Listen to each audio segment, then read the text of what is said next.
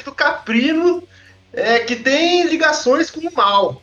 E é isso aí, o podcast do Pata Rachado. Estou aqui é, muito feliz, porque, para desespero das inimigas, a gente chegou, Luiz. A gente chegou na nossa segunda entrevista e eu tô feliz pra caralho. É.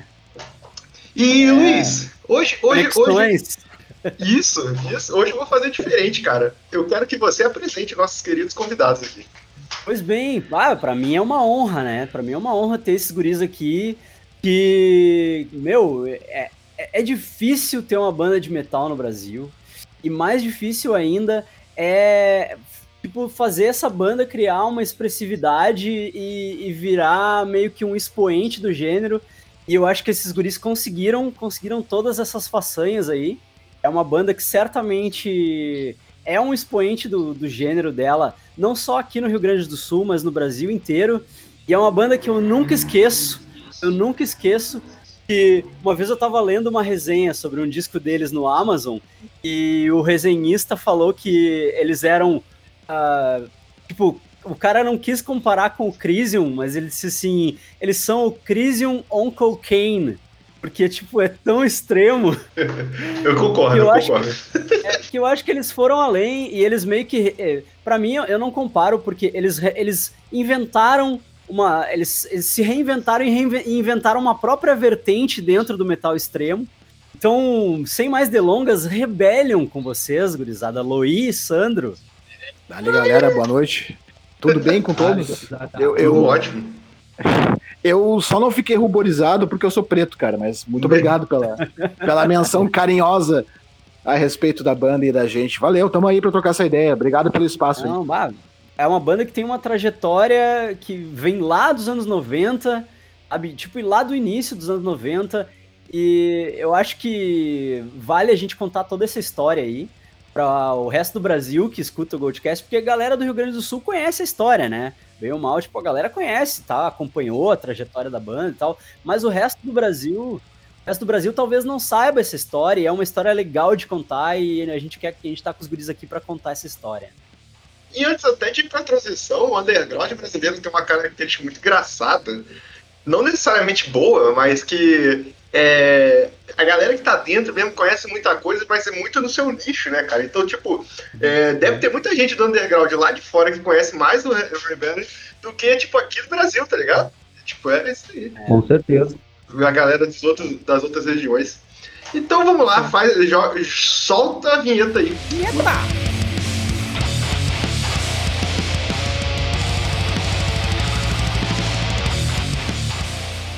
Tem cinema, séries e cultura pop em geral também tem burgers e o host é o Luiz. É o Geek Burger. Geek Burger. Geek Burger, segundas no superamiches.com.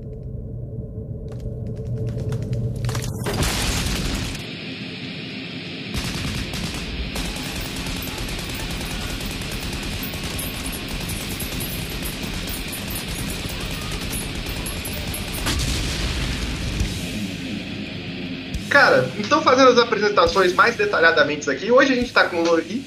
É Luí, Luí, é, é pronúncia assim mesmo ou eu tô falando errado? Foi importante Não, é isso, é isso aí, cara, é Luí. Show. Luí. Tem muita Show. gente que fala Lohai, Loni, Lobi, mas o, o correto é, é Luí. Lá fora eles chamam de Lohai? Lohi. Lohi. Lohi. Lohi. Uhum. É, porque tem o Y, né? O Y não, não deixa não deixa fazer é, o high, né? O que, foi inventar, né, cara? Sei lá, que loucura. Uhum. Mas é Loi mesmo, velho, é Loi. De boa, de boa. E estamos com o Sandro, vocês são... Na verdade, o Sandro é membro fundador da banda, o Loi vem um pouco depois, mas vocês já tinham um projeto antes, que era o Blessed, não é? Isso, isso aí. A gente começou a tocar junto, na verdade, antes disso até, cara. Eu tava lembrando ontem, tava fazendo um podcast aqui com, com o brother da cena aqui, o Arildo Leal, e lembrei que o Sandro tocou bateria na primeira banda que eu tive, que foi a Rotten Grave. Sim, Isso lá em 91. Uhum, uhum. E aí depois vi, eh, a gente fez o Blessed, aí no final do Blessed o Sandro entrou tocando bateria nessa banda, e aí depois, uhum. né, como baterista do Rebellion. E, e, como foi, você já tendo dois projetos aí, Rotten Grave, que depois não vem a ser o Blessed, como foi a formação do, do Rebellion? Aí, Sandro, fala aí. Ah, ah é comigo? É, é, contigo, né, meu? Tá, vamos lá, vamos lá, vamos lá, vamos lá. Cara, como que iniciou isso? Eu lembro, eu deixa, antes do Sandro falar, eu lembro É. de, de uma cena muito característica, porque, tipo, pra mim o Rebellion, ele sempre teve a intenção de ir lá pra fora, né? Vocês, tipo, vocês criaram todo um conceito, e eu lembro, a, pri- a primeira vez que eu vi vocês como Rebellion, todos vocês tinham raspado a cabeça passada a gilete, todos vocês. Sim. Tu, o Marcelo, o Eu Ronaldo ia falar, e eu o ia Pena. falar foda, mas perigoso ao mesmo tempo. Vai foda. To- todos vocês, tipo, era, é, tinha uma estética visual, assim, tipo, e que, que eu acho que vocês estavam apostando num conceito, assim, e a ideia já era ah, projetar lá pra fora, né? Vocês já começaram o Sim. Rebellion, pro- né, com a, com a ideia de, tipo, isso aqui é pra, pra gente sair fora, né? É, foi assim, cara. O in- in- início de, não, final de 97, acho que foi por aí. Eu tava morando com o Fabiano no, no que bairro é aquele ali, Luiz? Floresta? Farrapos? Aze- É, é Farrapos, é. Era na flo- floresta que ele morava, não era? Eu acho que sim, a Enfim, Hoffman é cara. floresta, mas é esquina É. com a Avenida Farrapos. Tá, Ah, bom. Porque depois ele então- morou no Cristo Redentor, mas foi bem depois.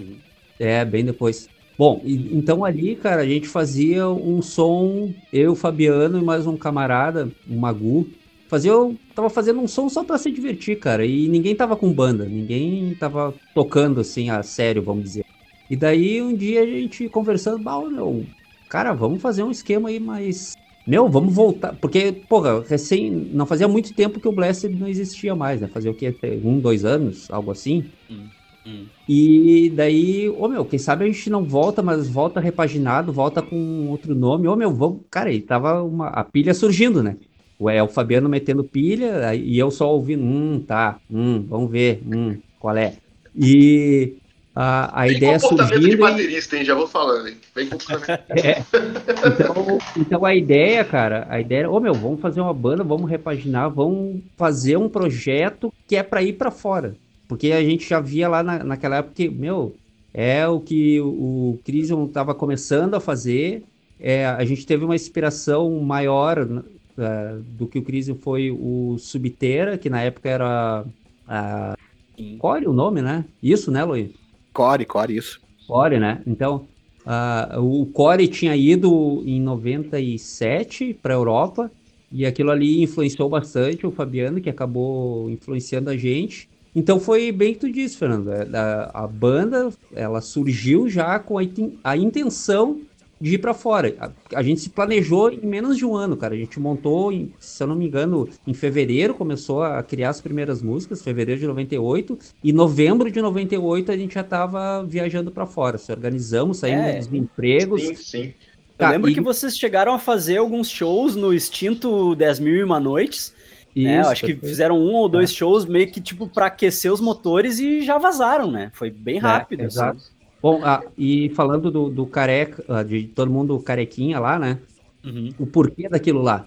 Bom, antes eu tenho que completar o- o- a entrada do Marcelo, na verdade, né? Que a intenção Ah. era voltar o Blessed mesmo, com a mesma formação, né? Com Sim. o Loi Com o Loi E- na- no vocal, né? no vocal, mas ah, na época o Loi declinou, não, não tava afim, e aí veio a ideia de chamar o Marcelo, porque a gurizada já era amigo dele, e ele aceitou. Tá, Uhum. então, eu e o Fabiano e o Ronaldo também, cara, a gente ninguém tinha cabelo comprido, tava meio, né, o cabelinho ali, ah, como é que eu vou dizer, um cabelo normal, vamos dizer assim. sim, sim. Então a gente, cara, meu, acho que acho que é uma boa ideia a gente ficar tudo careca, porque a gente teve muita influência do Angel Corpse na época, Aham. né? O, o- a, a banda influenciou bastante o som e inclusive a imagem, né? Os anos Então, 90 podia, né? Já, já, entre aspas, no metal podia ter o cabelo curto, né? É, é. Sim, sim. Mas daí a gente pensou, É. cara, pô, vamos ficar to- todo mundo careca para entrar nas- nesse clima da- do, do projeto, da, da banda. Então a gente tava bem pilhado, assim, todo mundo se pilhou e ficamos careca, cara. E até, até É, teve, né, até teve a, a- o pensamento, porra, meu, os caras não vão confundir a gente com, com o skinhead, alguma Um coisa. Skinhead. É, não é, porra, vai se fuder, né, cara? Um negão na banda, o Ronaldo na banda ali, não tem como, Sim, né, é. Pô, é. E, e eu lembro que uma coisa muito engraçada que a, a demo, a primeira demo, Sim. vocês todos assinaram como Rebel, né? Era Sandro Sim, Rebel, Pena Rebel, Ronaldo Rebel, Marcelo Rebel. E aí eu, eu lembro que eu li uma resenha em algum lugar que, que os caras confundiram e acharam que vocês eram tudo irmão, que nem o Crisium, assim. Ah, os irmãos, os irmãos Rebel. É.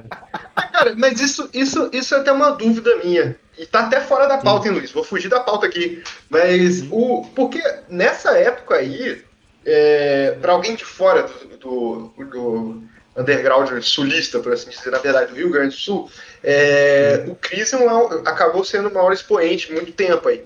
E, cara, nessa época aí, o Crisium, se não me engano, lança o primeiro EP em 95. Acho que por aí. É, eles já tinham é, tanta força para vocês já serem. É, porque, na verdade, vocês vêm muito juntos, os dois ali. Sim, sim. Sim, um pouco antes, eu acho que o lançamento do, do Apocalypse Revelation. Não, Apocalypse Revelation. Revelation é o segundo é. ou é o primeiro? É o terceiro, é o terceiro. O segundo é o Black Force Domain, que, que foi. O Wet que... War é de 98, não é? O Wet War e até a demo de 98, é. depois tem o Wet War, na verdade. Isso, mas eu tinha. Agora fugiu o nome do álbum. É que, é que o primeiro álbum é um split que é uma Merciful Order. Não, não. Uh -huh. Foi. É, eu não, digo minto. depois do Black também, Luiz. Não, depois do Black Force também é Apocalyptic Revelation.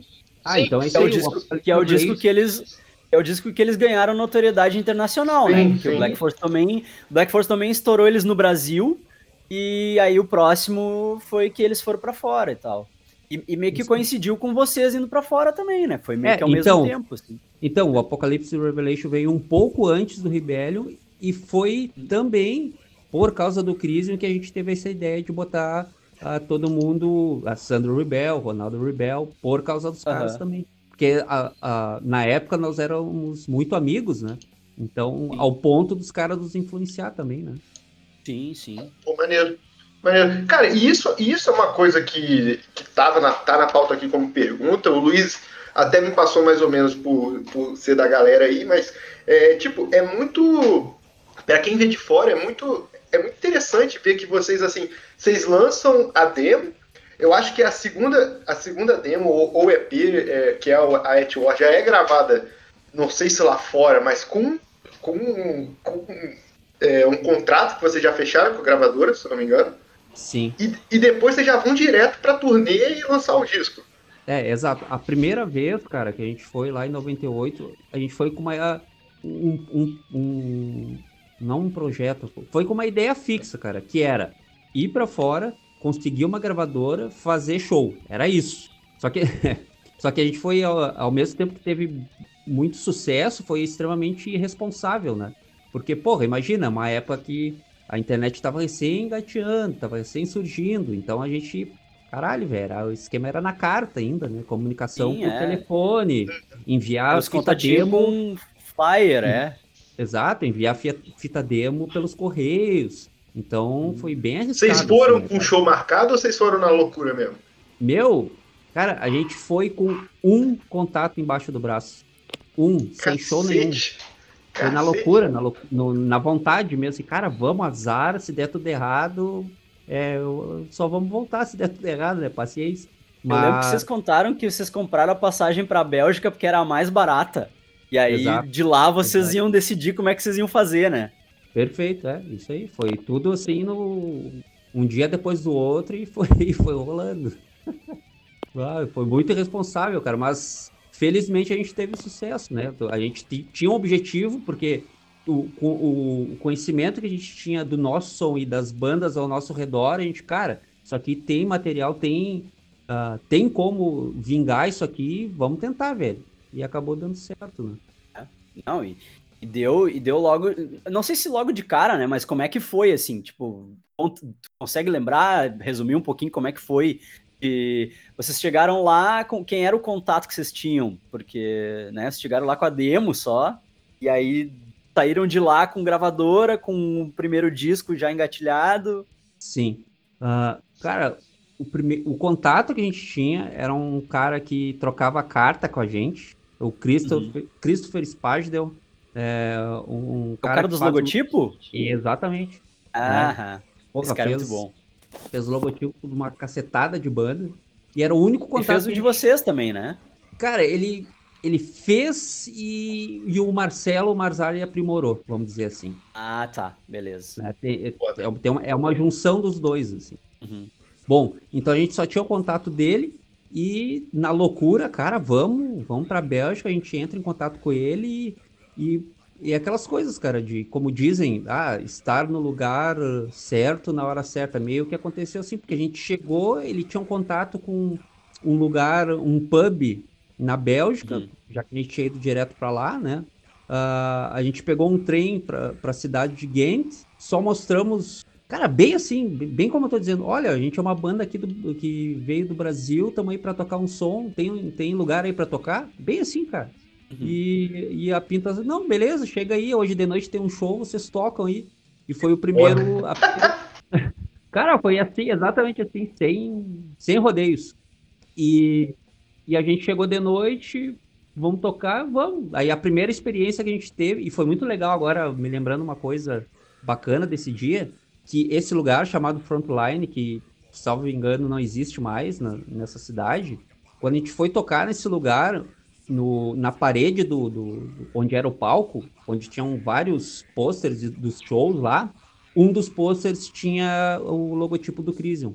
Porque um ano, an- é, quase um ano antes, eles tinham estado, eles estavam tocando naquele lugar lá. Mas, mas- mas isso, mas isso é tipo mu- muito perto, porque o que? Isso aí, isso aí é o quê? Entre 98 e 99, né? Sim, é, foi bem próximo, bem próximo. Que foda, O- que foda. A gente foi, fomos para lá em novembro de 98. E tudo aconteceu em dois, dois meses, assim. Daí o que aconteceu? A gente fez esse show.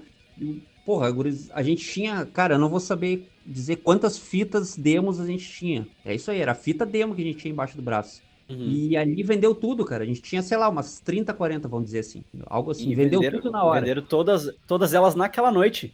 naquela noite. Foda, cara, que foda. E mais algumas camisetas que a gente tinha, vendeu tudo, cara. Daí, caralho, velho, o que que a gente vai fazer? Porque a gente já começou a fazer contato com as pessoas ali e já tinha conseguido um show pro outro dia, em outra cidade.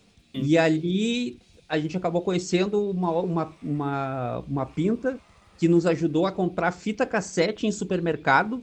Ah. Que a gente foi na casa dela para passar num, num 3 em 1, gravando da fita para fita e, assim, e fomos fazer xerox para fazer a- as capas da, das Aham. demotape. Cara, uma viagem, cara, uma viagem. Ah, quem, quem tem essa versão aí improvisada da Europa é, raridade, hein? Ao- Aos nossos ouvintes europeus aí, que estão ouvindo com legenda, É, cara, é, foda, cara. é o que eu disse no- é o que eu disse no início da pergunta, né? É uma mistura de, de irresponsabilidade com sucesso, né? Porque podia dar tudo errado, né, velho? Sim, Sim. sim, E felizmente deu mais coisas certas do que errado, né? sim. Porque, e, aí, e aí, em que momento que rolou a Hammer Heart? Que era, foi a primeira gravadora, né? Foi a Hammer Heart. Sim, sim. Aí o que aconteceu? Um, um dos planos era conseguir uma gravadora, então lá a gente conseguiu fazer amizade e ia ficando de, é, dias na casa de um cara, dias na casa de outra pessoa, e assim ia indo, ia Uhum. para economizar grana, né? Para não ter que Sim. ficar em hostel ou algo- assim. Então a gente fez amizade com, com uma guria lá, a Nick Neal, o nome dela. Na verdade, porra, lá na época a gente tinha todo mundo ali 20 anos, ela já tinha seus 30 e cacetada, ela era bem mais velha, assim, mas tinha Uhum. bastante contato e tal no underground, né? Então a gente ficou alguns dias na casa dela, na verdade, algumas semanas na casa dela, e de lá a gente fez, vamos chamar assim, o QG da banda, né? E de lá Aham. a gente enviava as fitas demos para tudo que é lugar que a gente ia achando em, em revista, em zines, né? Uhum. Para tentar para tentar alguma proposta, ver se, se alguma proposta voltava. né? E, e felizmente algumas propostas retornaram. né? E, e daí a gente começou a escolher e ficamos, ficamos na escolha, ou a Hammer Heart ou a Listable Records da França. Ah, eu lembro dessa aí também. Isso aí. E aí a gente acabou ficando com a Hammer Heart. Um dia lá a gente marcou um encontro em algum lugar e começou a conversa, né? Assim como a Listenable Records, que também a gente ah, marcou uma reunião com os caras. Aí ficamos ali, botamos na balança e acabamos ficando com a Hammer Heart. Mas o contato foi vou- assim, cara. Foi pelo correio, cara. Enviando fita eu vou pelo contar correio. uma, eu vou contar uma curiosidade pro Denada. Manda o, o At War, Sim. né? Na verdade, é só a demo relançada, né? Perfeito. Pois é, que isso que eu ia perguntar, porque a demo eu não encontrei, tá ligado? Agora vocês vão ouvir o barulho É o- do cachorro um É o At bocadinho. War. Sim, Sim, sim. Aí, é isso que eu ia perguntar. Como é que foi, como é que foi a gravação dessa demo? Se foi só uma distribuição maior, legal, maneiro. Pô, é uma, é uma puta ideia, né, cara? Tipo, você já tem a demo que você tava usando para mandar para as gravadoras e tal, agora você vai fazer o quê? A distribuição dessa aí. Foda. É, exatamente, foi uma ideia junto com a Hammer Heart, né? Já que tem essa demo com duas músicas, vamos lançar um MCD para ir divulgando a banda. Então, uma das intenções dessa demo em MCD foi não somente vender, mas também distribuir nos festivais para a banda ser começar a ser conhecida, né? Uhum. E daí, enquanto eles faziam esse trabalho de divulgação, a gente estava compondo o Burn the Promised Land. Sim. E você chegou a gravar lá, Sandro? O, o Burn? Nessa, nessa, primeira ida, não, cara. O Burn Mas eles gravaram o Porto Alegre. Gravaram o Burn aqui, né? Gravamos foi onde? No, no, live? Não, foi num. o Burn foi gravado num estúdio de música gaúcha. Sério? Ah, Sério? Pô, mas, mas é o Pena produzindo, né? Cara, como é que foi? Era um. um... Ah, agora vamos, vamos ver se eu tô certo. Me ajuda aí, Eloy. Salvo ah. engano, cara. Se eu não me engano, o, o Fabiano tava trabalhando com alguma banda, que eu não consigo lembrar o nome agora, eu não sei exatamente quem, mas na época eu acho que era. Uh, cara, meu, uma banda grande do, do rock gaúcho aí. E uhum. o. Como é que é o nome do produtor mesmo, Luiz? Fábio? Fábio, né? Bah. É, mas é. é acredito que sim. porque é. eu não lembro muito bem. Não lembro muito bem dessa, dessa época em que eu não tava na banda. É, porque assim. não prestava muita atenção. Cara, o que, que acontecia? O, o, o cara conhecia o Fabiano, né? E ele trabalhava nesse estúdio Galdério. Daí surgiu a ideia, ô meu, uhum. pô, tu tem um estúdio com um equipamento bom, né? Vamos, vamos gravar ali. E, e foi, foi isso. Gravamos Foda. num estúdio de Galdério. Foda, foda. É. Aí, aí depois, depois do. Você chegou a mixar aqui ou vocês mandam lá para fora? A mixagem foi feita aqui. O Burn Promised Land foi feito aqui também. É. É, isso é uma coisa muito comum nos anos 90, né? As bandas de metal gravar em estúdio de, de Galdério, assim. É, porque não tinha estúdio e não tinha muita gente que entendia de gravação de metal nos anos 90 aqui, né? Que nem tem agora. Pô, a gente tem uma, uma galera agora que, né? O Sim. Henrique lá, que, que manda benzaço. O Seba manda bem, sabe? Tem uma galera que manda bem, né? E, mas na, na época não tinha, né? Não tinha isso. É, foi uma gravação, uma gravação é, quase que toda uh, analógica, né? Uhum. Todo, desde a gravação até a parte de mixagem. Né? Tudo uh, salvando em fita rolo para passar para fita DAT, uma coisa bem. Pô, estamos falando de 99 isso aí, né, cara? Sim, é. é. Não tinha ninguém. Só que aí, na verdade, hoje em dia tem gente que sabe gravar metal, né? No Brasil, né? Sim, sim. E, e principalmente sabe gravar metal extremo, né, cara? Porque, pô, isso, isso é uma coisa. Vou, vou sair da, minha, da minha, minha linha aqui, mas não tem importância não. Mas isso é uma coisa que eu ia perguntar a vocês, porque. Tudo bem, tem, tem o Chris e tal, mas eu, eu, eu acredito que vocês sejam mais o paralelo do que, do que influenciado por eles. E eu, que, eu queria perguntar qual é a influência de vocês a, a, na gravação em geral. Já no, Talvez eu vou, eu vou cagar uma regra aqui que eu tava falando até com a primeira banda que a gente entrevistou, que são os brothers meus, que do interior do Rio, que Sim. eu falei, cara, depois que lança a música, a galera vai ficar interpretando os bagulho e eu adoro fazer isso. Mas, tipo, a, até na demo, na At War, tá ligado? Eu acho que pode ter alguma pegada trash ali, essas coisas, mas depois você, vocês fazem um negócio que me lembra muito ao Morbid Angel, claro, mas me lembra muito o que o Talvez o Suffocation faz, só que eu acho bem melhor até, porque eu, eu, eu, eu acho bem mais é, definidas as coisas. E como foi a influência disso? Que é, já era um é, death metal extremo técnico, né? Sim. Cara, eu eram as referências, né? Sim, hum. sim. Cara, boa pergunta. As, as de referência, cara, o, o que a gente tinha. Tá aí uma, uma coisa interessante da, da banda que perpetua desde o início de tudo, cara. Do início de tudo, lá do início da, posso dizer Torment, que o, uhum. o, o Loi vai, vai saber isso aí. Cara, isso, Torment é, é o início de tudo. Seria o embrião que isso é. Quando, Loi? 90 e. É. É, 90, 90, eu acho que 90. 90? Mas, ô Sandro, não, não omite um fato. Não existiria é. Torment sem a vômitos e náuseas. Não, é, vamos é colocar, verdade, é vamos colocar na, na, ordem cronológica da situação.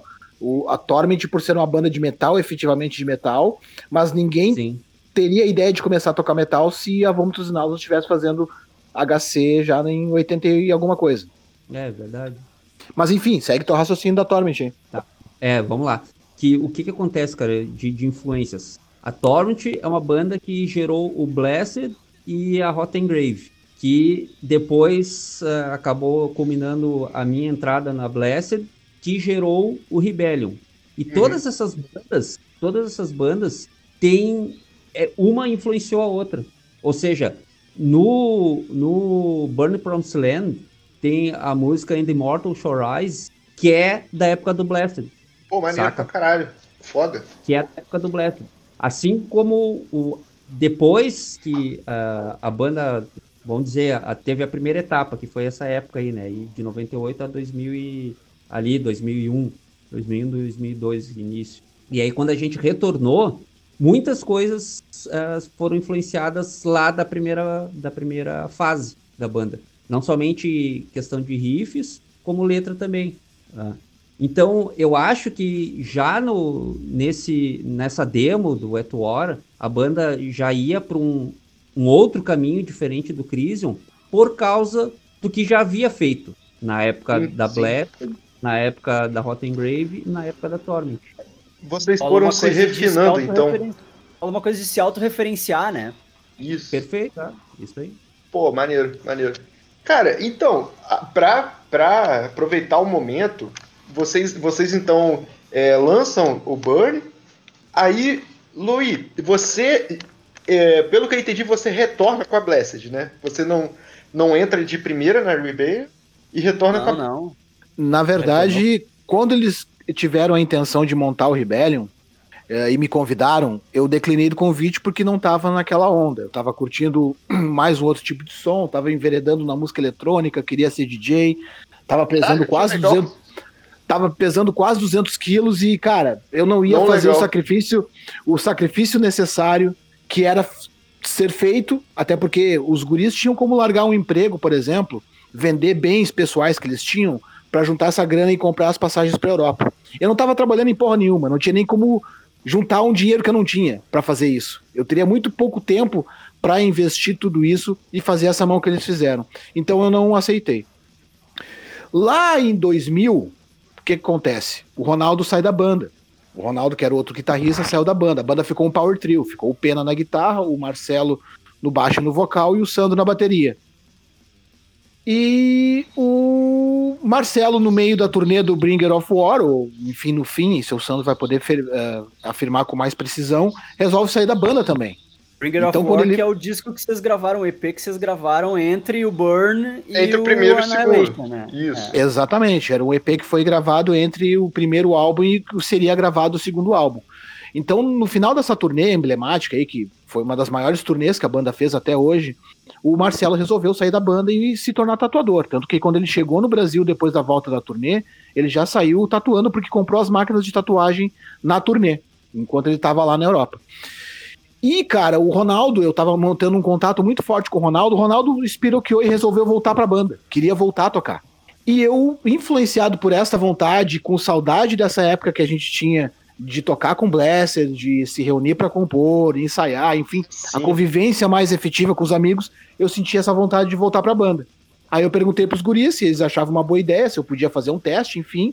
Eles concordaram, né? Até porque seria mais confortável pra banda tocar com alguém que eles já conhecem do que fazer uma audição pra. É, não é, É um não é um teste teste, com uma né? galera. É, é só um ensaio pra falar, ah, tá show, tá show. É tipo, É, né? Como a gente já tem essa estrada aí de, de anos tocando junto, Sim, seria sim. mais confortável pra banda aceitar alguém que eles já conheciam. E aí foi o que aconteceu, cara. Logo em seguida a gente seguiu compondo, porque os guris já tinham músicas para a gravação desse segundo álbum, que seria Annihilation. E a gente seguiu compondo durante todo o ano de 2000, ensaiando, enfim, se preparando para ir gravar esse disco que foi gravado no início de 2001 lá na Alemanha. Sim. E, então, já em 2001 sai. Isso já foi gravado na Alemanha lá com a, com a Hammer Heart, então. E Isso, isso, é legal de contar. e- Isso é legal de vocês contar como é que foi, né? Porque eu lembro de quando vocês estavam pra ir, assim, pra, pra lá e tal, e, e, e deve ter sido tipo uma experiência massa, né? Uma experiência que, que várias bandas daqui gostariam de ter, né? É aquela experiência de morar dentro do estúdio e, e tipo, trabalhar o dia inteiro gravando, e, sabe? Conta um pouco. É, eu, te, eu tenho uma pergunta logo assim, porque a gente vai chegar invariavelmente no hiato, né? E eu tenho uma pergunta não só para explicar o hiato, porque já vi entrevista de vocês e vocês explicam muito bem, mas sobre isso, sobre essa vibe de viver de banda mas não, sem um glamour, tá ligado? Porque a, a galera acha que tem um glamour do caralho nessa parada e, e não tem. tá ligado? É, é, e, pô, é, é um negócio, é. sério, é um negócio que a gente aqui no Goldcast a gente fala direto, tá ligado? Que a gente fica assim, cara, o pessoal acha que, tipo, essa galera do underground vive no glamour. Não é não, cara, é tipo, é, é, é foda, cara, é tipo foda, tipo, você Aí você vê as bandas acabando, faz total sentido, tá ligado? Tipo, infelizmente, não faz total sentido. É, cara. A gente vive numa realidade que uh, dá murro em ponto de faca é o que é necessário para se ter uma banda de metal extremo sim, no Brasil, sim, cara. Sim. Então, realmente, é uma piada interna, inclusive, conosco, assim, principalmente eu e o Sandro. Cada vez que a gente se passa por um, passa por um perrengue, é, tem que informar uma gambiarra, ou tá numa situação realmente de, de dificuldade com a banda na estrada, a gente, é, esse é o glamour do death metal. A galera que acha, né, é. que que o neguinho, ah, os caras estão gravando lá fora, os caras vão para fora e tal. Mano, é é, custa gente, de muito, aqui, muito sangue, né? A gente aqui tem essa visão de que, porque a gente conhece a banda e a banda é mundialmente conhecida, né? Principalmente bandas de lá de fora, assim, que a gente consegue comprar o CD importado aqui, ou às vezes o CD sai no Brasil, né? Sim, por alguma sim. distribuidora nacional e tal. Aí tu já pensa, vai, esses caras vivem da banda, né? E, e, qual não é a nossa surpresa quando a gente descobre que não, né? Que, que muitas bandas que a gente conhece. Né? Eu lembro do, do Pena na época me dando o exemplo do Sinister, né? Que os caras do Sinister trabalhavam todos em escritório. Não, sim, o Sinister é grande pra caramba e tal, mas tipo, o, agora há pouco, só pra aproveitar o gancho, mas agora há pouco o Destruction pegou o que seria o auxílio emergencial deles lá, tá ligado? Tipo, na Alemanha, tipo, é. cara, é. é. bandas grandes, tá ligado? Tipo, é, é. é foda, cara, não é, não é fácil. Não. O, o Sandro aí, gurizada, tem um, um episódio bem interessante para contar que ilustra bem essa situação com, com o Decide na turnê que eles fizeram e tiveram a oportunidade Foda. de tocar com o Decide. Como é que foi essa aí, Sandro? Foda, caralho. Vocês podiam dar um soco no Glenn Bennett. Sacanagem, sacanagem. Ei, Sandro, qual que é? Sobre como que aconteceu esse encontro? Não em si, mas tipo, Decide, assim como Morbid Angel, como Cannibal Corpse, como Napalm Death, enfim, essas bandas seminais do estilo, a gente sempre teve um negócio justamente de glamorizar por não conhecer a realidade do underground. Conhecer a realidade da nossa, da nossa região, o metal gaúcho, o metal brasileiro. E aí, quando é a surpresa, ou enfim, é, espanto dos guris quando chegam lá para tocar com o Decide, chegam no lugar do show, tá o Glenn Benton pregando as camisetas da banda na parede. Né? É, tipo, montando é, a barraca de merchandise da banda. saca? Sim, sim. Então não existe glamour no metal extremo, cara, no underground.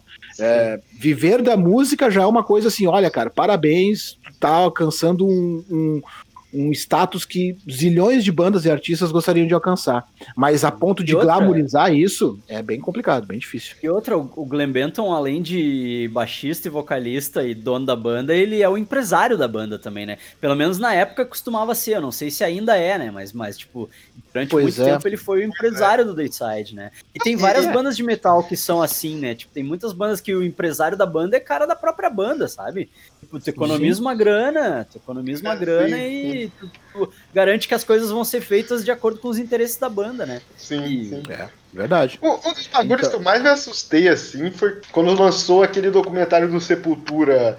É um documentário meio gravado só de back, background lá, de turnê, tá ligado? E, tipo, o, o Dona Bela falando bem, o que foi o segundo, né, batera Sepultura lá, falando bem, tipo, cara, eu quero ver minha filha, tá ligado? Aí, aí o André fala, Ô, oh, você acha que, que banda vive aí sem show? Tá ligado? Tipo, a gente precisa fazer show, cara. Tem que fazer turnê.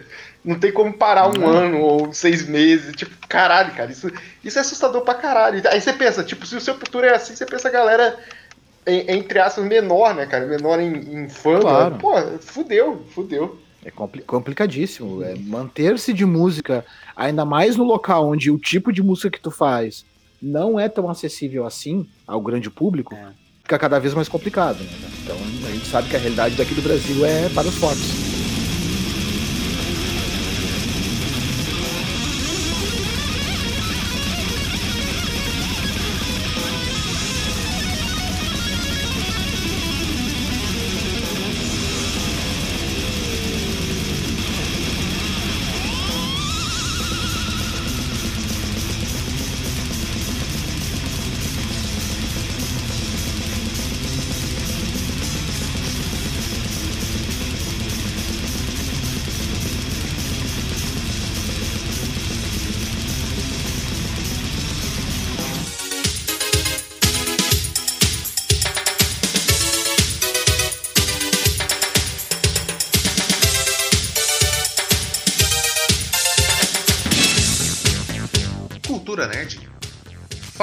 Cultura nerd, falta de qualquer tipo de cultura, programas com pautas tão organizadas quanto filas de 20 volumes no supermercado, planejamento de episódios tão precisos quanto uma viagem pendurada em balões de gás hélio por cima do mar.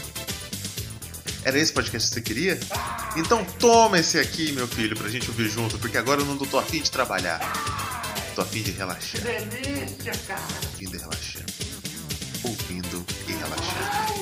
Senhoras e senhores, esse é o Bem Amiches, o podcast que vai deixar um oco no seu teto. Bem Amiches, quintas, no superamiches.com.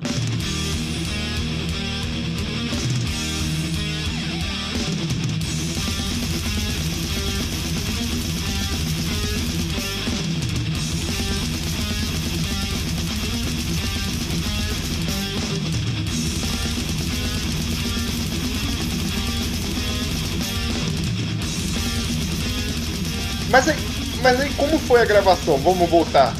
Como foi Pois a é, cara, gravação? eu, eu assim, eu vi os guris realizarem parte de um sonho, que eu acredito que é o sonho de todo mundo que começa uma banda, que é entrar em turnê, que é fazer uma turnê com turbans. Né? Aquilo que a gente eh, acostumou a, a ouvir e ler nas Rock Brigades da vida, nas Road Crews da vida, Exatamente. que era o que Sepultura, o que Sepultura fazia, que era o que as grandes Exatamente. bandas faziam, passar um mês em turnê, viver dentro do Turbans, viver aquela realidade de cada dia tocar numa cidade diferente. Os guris realizaram com a primeira ida. Eu ia realizar nessa segunda eh, incursão, ou terceira, enfim, quarta, que é gravar fora. Coisa que o Sepultura fez também, que a gente, cara, que foda. Então, pra mim, foi, cara, foi um negócio fora do comum, assim. Eu tava. E é aquela. Diz- E é, é uma dinâmica diferente, né? Porque as, as bandas daqui, a gente, quando a gente grava nossas demos e tal, na época, tu tava pagando por hora no estúdio, né? Então era. era né, ah, Sim. Negócio meio a toque de caixa e. Vamos ou lá. é a gente tá que é brother, cara. né? Ou a gente É. que é brother e tal. É foda. É, é e- complicado. Era outra, era outra forma de lidar com, com, com o business, né? E essa experiência de tu tá dentro do estúdio, morar dentro do estúdio, trabalhar o tempo que for suficiente para que o disco saia da maneira melhor que ele tem que sair, né? É uma experiência que, que também é um- meio que um sonho de todo mundo que monta uma banda, né? Com certeza, eu acho que é um, é um marco né, na carreira de todo mundo que tem como objetivo viver de música, porque é, querendo ou não, né, não existe realmente esse glamour, porque óbvio, não somos o, o, o Rolling Stones que alugou uma casa no meio do nada, uma mansão, e se trancou por seis meses para gravar um disco, sabe? Ou co- comprar um barco, mas ainda assim tem esse, esse status diferenciado de gravar num estúdio bacana, com um produtor foda, num local com equipe fudido, naquela época já era o equipe fudido. Então essa imersão que a gente teve durante esse período, que foram acho que três semanas, pra gente gravar o Annihilation foi algo muito engrandecedor pra mim, particularmente, eu acredito que os, pros, pros outros guris também. Mas pra mim, por estar vivendo uma, uma- um sonho, né, de, de moleque, e por estar tendo a oportunidade de ver como as coisas de fato funcionam, né, em termos de médio, médio porte no underground, assim. Então foi uma experiência muito doida, cara, porque a gente a gente acordava às 9 horas da manhã, a gente dormia num, tipo, num que seria um apartamento dentro do complexo do estúdio, e às 9 horas da manhã o, o produtor, o Andy Klassen, que era o, o responsável pela gravina, acordava a gente tocando um clarinete. O cara, o cara morava no segundo andar do estúdio, o estúdio com dois andares, uma casa com dois andares, o segundo andar morava ele e o irmão dele, que era o engenheiro de som. Então todos os dias, às nove da manhã, ele tocava um clarinete, tipo toque de alvorada, pra gente acordar e tinha ali tipo meia hora pra tomar um café, se arrumar e já começar a gravar. E assim a gente ia, tipo, horário comercial, até umas seis da tarde, depois era descanso. Isso durante três tava semanas liberado. seguidas, né? Tava liberado pra dar uma passeada se de quisesse. trabalho, então, né? É, isso aí a gente tava. Aí era hora de lazer. Uns iam ver TV, a gente queria provar uns, Conhecer. uns, rachixe. Não tinha nem o que Aham. conhecer, cara, porque a gente tava alocado no meio da Alemanha, numa cidade do interior do interior. Então, Era tudo que a gente nada, fosse. assim, só no meio do floresta. Tudo que a gente quisesse fazer, a gente teria que fazer por nossa conta, e a gente tava economizando o máximo possível. Ah, sim, então, nesse tempo todo de três semanas, a gente só teve, tipo, um day off que a gente foi de carro ali numa cidade vizinha comer uma pizza. Aham. É, ou algo assim. Foi fazer um- uma janta num parada restaurante diferente, diferente. Isso. E o resto do tempo era todo dentro do estúdio, trampando e descansando. Uhum. Maneiro. Mas É, o que já é uma experiência, o que já é uma experiência por si só, porque, pô, Com certeza. é, ah, absorve isso, né? O Quanto tempo tu, tu, tu sonhou com isso lá na tua adolescência, em todas as bandas que tu teve, sabe? Tipo, ah, um dia eu, eu quero poder, sabe, ter essa imersão de, de entrar dentro do estúdio, morar dentro do estúdio pra, pra Sim, gravar sim. meu disco, né? Tipo, é uma coisa. Sim, exatamente. Ah, é uma cara, coisa, e, vamos, é, e vamos ser mim foi muito sinceros. foda. É assim, beleza que, que nessa época no sul tinha uma. Talvez eu use a palavra errada, mas talvez uma facilidade maior de contato de ou de exemplos perto de jogar coisa lá pra fora e tal. Mas, porra, cara, tipo, que banda, que banda de metal no Brasil, assim, eh, se você pegar assim, cara, que tem essa oportunidade. É maravilhoso isso. E, e assim, cagando uma regra, tipo, é, não é cagando uma regra, na verdade, o, eu sinto isso no disco em si. Porque, pô, eu acho o Burning incrível, mas o. o é, é, vou falar errado, hein? Eu tenho um problema em Annihilation. falar. Annihilation, cara, tipo, é brutal pra um caralho, velho. Tipo, cara, você, você- vocês estão com ódio desgraçado e, bicho, tipo, o, o, o, o Matusa não tá aqui, que é, é amigo nosso de programa e é baterista também. E, tipo, é, cara, Sandro, você tá com raiva, meu filho. Caralho, bicho. Caralho, que desgraça, cara. É, é maravilhoso. É, tipo, eu imagino que seja daí que venha, que venha o, o review que o. Que o, É, que o, é, que é o um Luiz desse leu, que o É Luiz leu, que era o Crisium, Crisium no, no pó, tá ligado? Cocaine, é, Prison Porque- Cocaine, é, é desse disco aí. Sim, Cara, sim. mas Que- até, até, até me fez lembrar algo sobre a gravação que tu falou agora. Me fez Uhum. lembrar, me fez lembrar como a gente gravava as músicas. Que a gente tava numa pilha tão grande de, cara, vamos fazer o troço acontecer. Era exatamente isso, cara. Era na raiva, era movido pelo ódio. então, as gravações a, a gente fazia de, de forma não avessa, cara, mas ah, não tão confortável. O que, que eu quero dizer com isso? Que as músicas, todas as músicas gravadas, elas não têm pausa. Ou Aham. seja, eu comecei a música e só valia o take se eu acabasse a música inteira. Não tinha, ah, gravava Não um tinha- minuto, Aham. trocou o riff, vai daqui. Ela Não, não, não. as músicas não são remendadas. Elas são gravadas pô, do é- início ao fim. Eu, eu imagino que você, como um ser humano, você não fez tudo, todas as faixas em um take, né? Só, né? N- Não, não, vários takes. Como tu aguentou, velho? Ah, Ah, não, isso o, o é Luiz, o Luiz máquina, até falou. velho. Não, o É uma Luiz até máquina, falou que você é atleta, eu esqueci de falar. Eu esqueci Ele é de falar. atleta, ele é O Luiz atleta. avisou que você é atleta, é verdade. Cara, aqui ó, eu lembro do Rebellion ensaiando no, no Mil, que é um estúdio da Zona Sul, tá? E os guris moram na, nas- moravam na época na Zona Leste, né? E era quantos, quantos É, quilômetros era do Ipu até o Mil? Era tipo uns, uns, quê? uns 15 quilômetros, 20 quilômetros por aí? Cara, por aí, uns 15. E, é, e, o, e o Sandro ia de bicicleta pro ensaio, tocava duas horas de Blast Beat e voltava de bicicleta. Exatamente. Tomar no cu. Quando, tá quando na parte da tarde, quando na parte da tarde ainda não ia para um parque puxar ferro no parque. Aham, aham. Fechar, tipo, fechar o dia assim com chave de ouro, né, cara? Então, É, então tá, tá respondido, tá respondido. Tudo bem, tudo bem. O cara é uma máquina, velho. O- Nós vamos fazer o festival o Sandro Fest, cara, com todas as bandas de death metal que ele toca agora. E ele não vai sair do palco. Ele não vai sair do palco. Quando, quando, eu, quando, eu, quando eu falei mais cedo que o Sandro tinha. Eu tenho, eu tenho uma piada com isso, porque, tipo, quando eu falei mais cedo que o Sandro tinha respondido igual um baterista, eu sou do interior do Rio, tá ligado? Até na outra entrevista Sim. que a gente fez aqui, baterista é uma coisa muito específica, porque quando ele falou, tipo, ah, pode ser, é tipo assim, cara, é muito baterista que tá tocando de todas as bandas da cidade, tá ligado? E, tipo, não, tudo bem, eu acho que eu tenho tempo pra esse outro negócio aí também, tá ligado? Porque ba- baterista bom é raça em extinção, cara. Sim, baterista cara, bom sim. é. Eu foda. É, é, mais uma especificação, né? Baterista de death metal, né? É, Porra, É, é. extinção. É difícil, meu. É É uma raça em extinção, realmente. Foda, é Que foda. loucura. Mas, mas aí que tá, vocês gravam o disco, lançam em 2001, vocês ainda estão lá fora e já fazem a turnê por lá mesmo?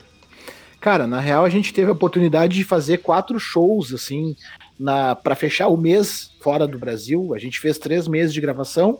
A gente ficou Três alguns semanas? dias. Três semanas. é, isso, desculpa, três semanas de gravação.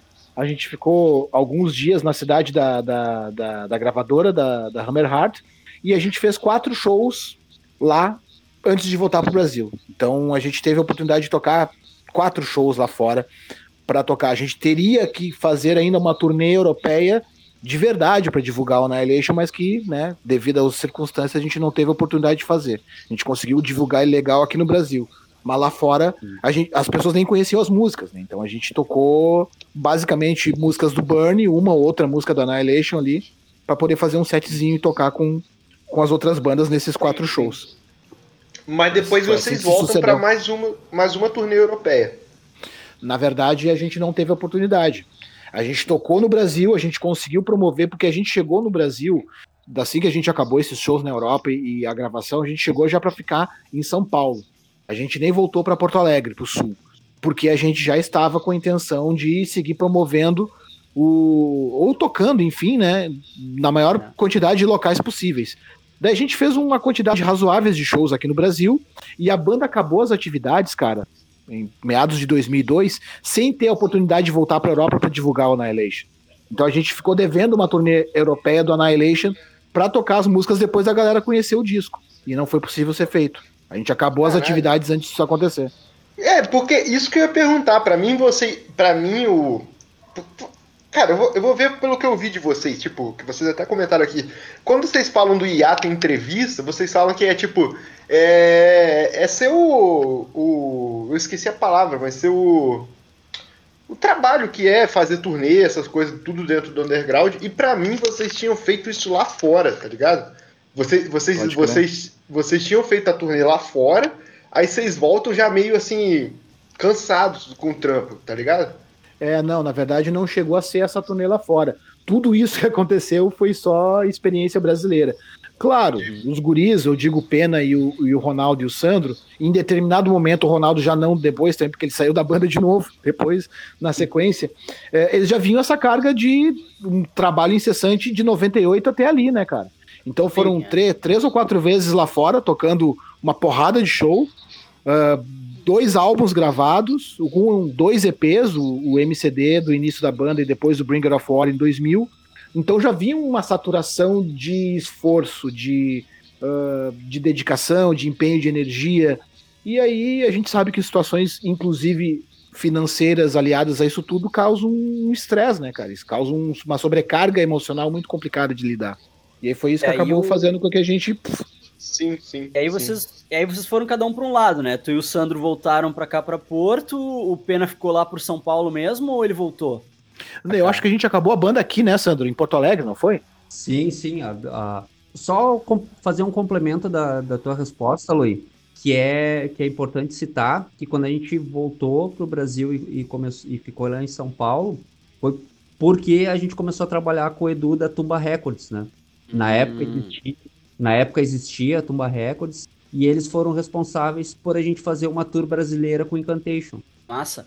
né? Então, é, então teve isso aí. Aí após esses shows de divulgação que o Luiz citou, que foi essa tour com o Incantation, aí nós retornamos para Porto Alegre e aí que começou a, a, a banda a é, o, o- como é que se diz? O início do fim? Porque, cara, do fim, aham.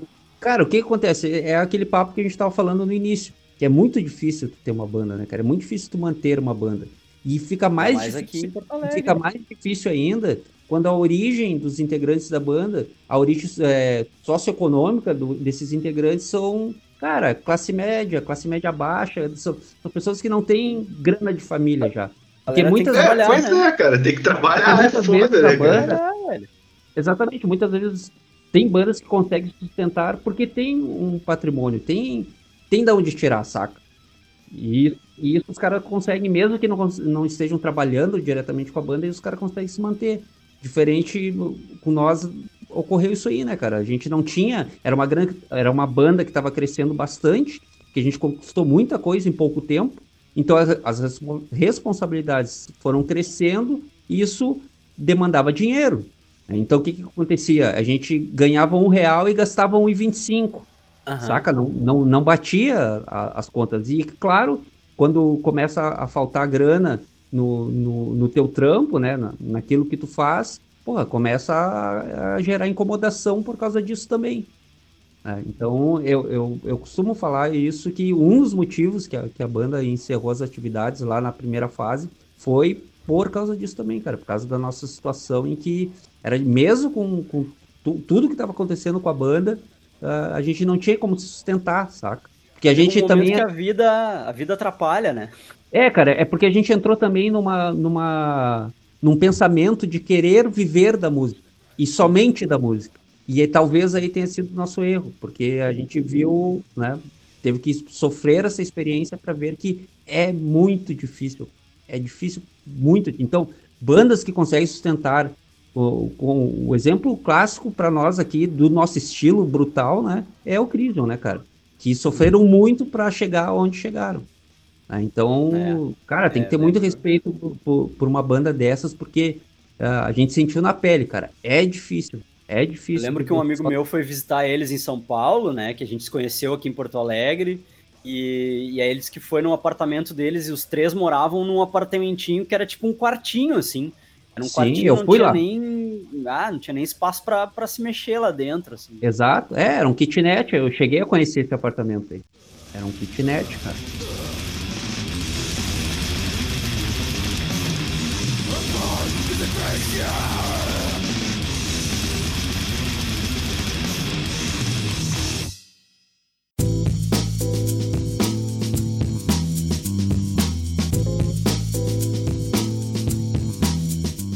Você desenha e quer começar uma carreira profissional como ilustrador? Não aguenta mais as pessoas pedirem me desenha, me desenha. Mas responderem Ai, tu cobra pra desenhar quando você fala em valores? Está cansado de perguntarem no que você trabalha de verdade quando você diz que é ilustrador? Quer dicas valiosas de como contornar tudo isso, evitando espancamento e homicídios como opções plausíveis? Seus problemas acabaram! Chegou o Arrisca um Risco, o podcast que vai te ensinar tudo o que você precisa saber sobre o mercado para ilustradores, além de falar sobre criatividade e processo criativo. Tudo isso hosteado pelo Marcel Trindade, que ilustra, desenha, grava e edita podcast.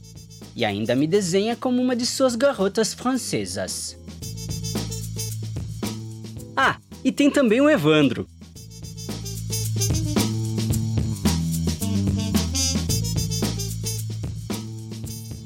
Arrisca um Risco, sextas no superamiches.com.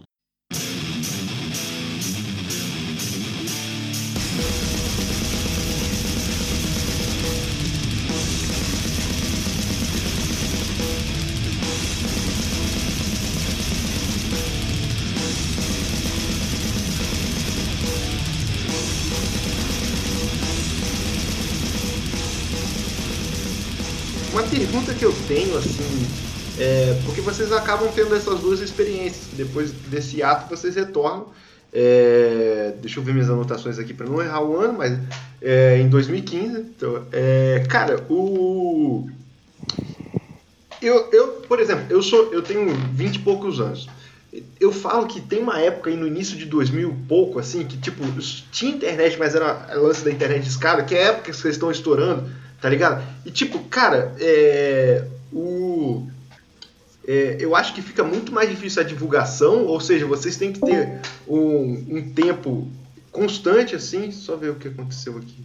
É, e vocês retornam em 2015, até perdi o fio da meada.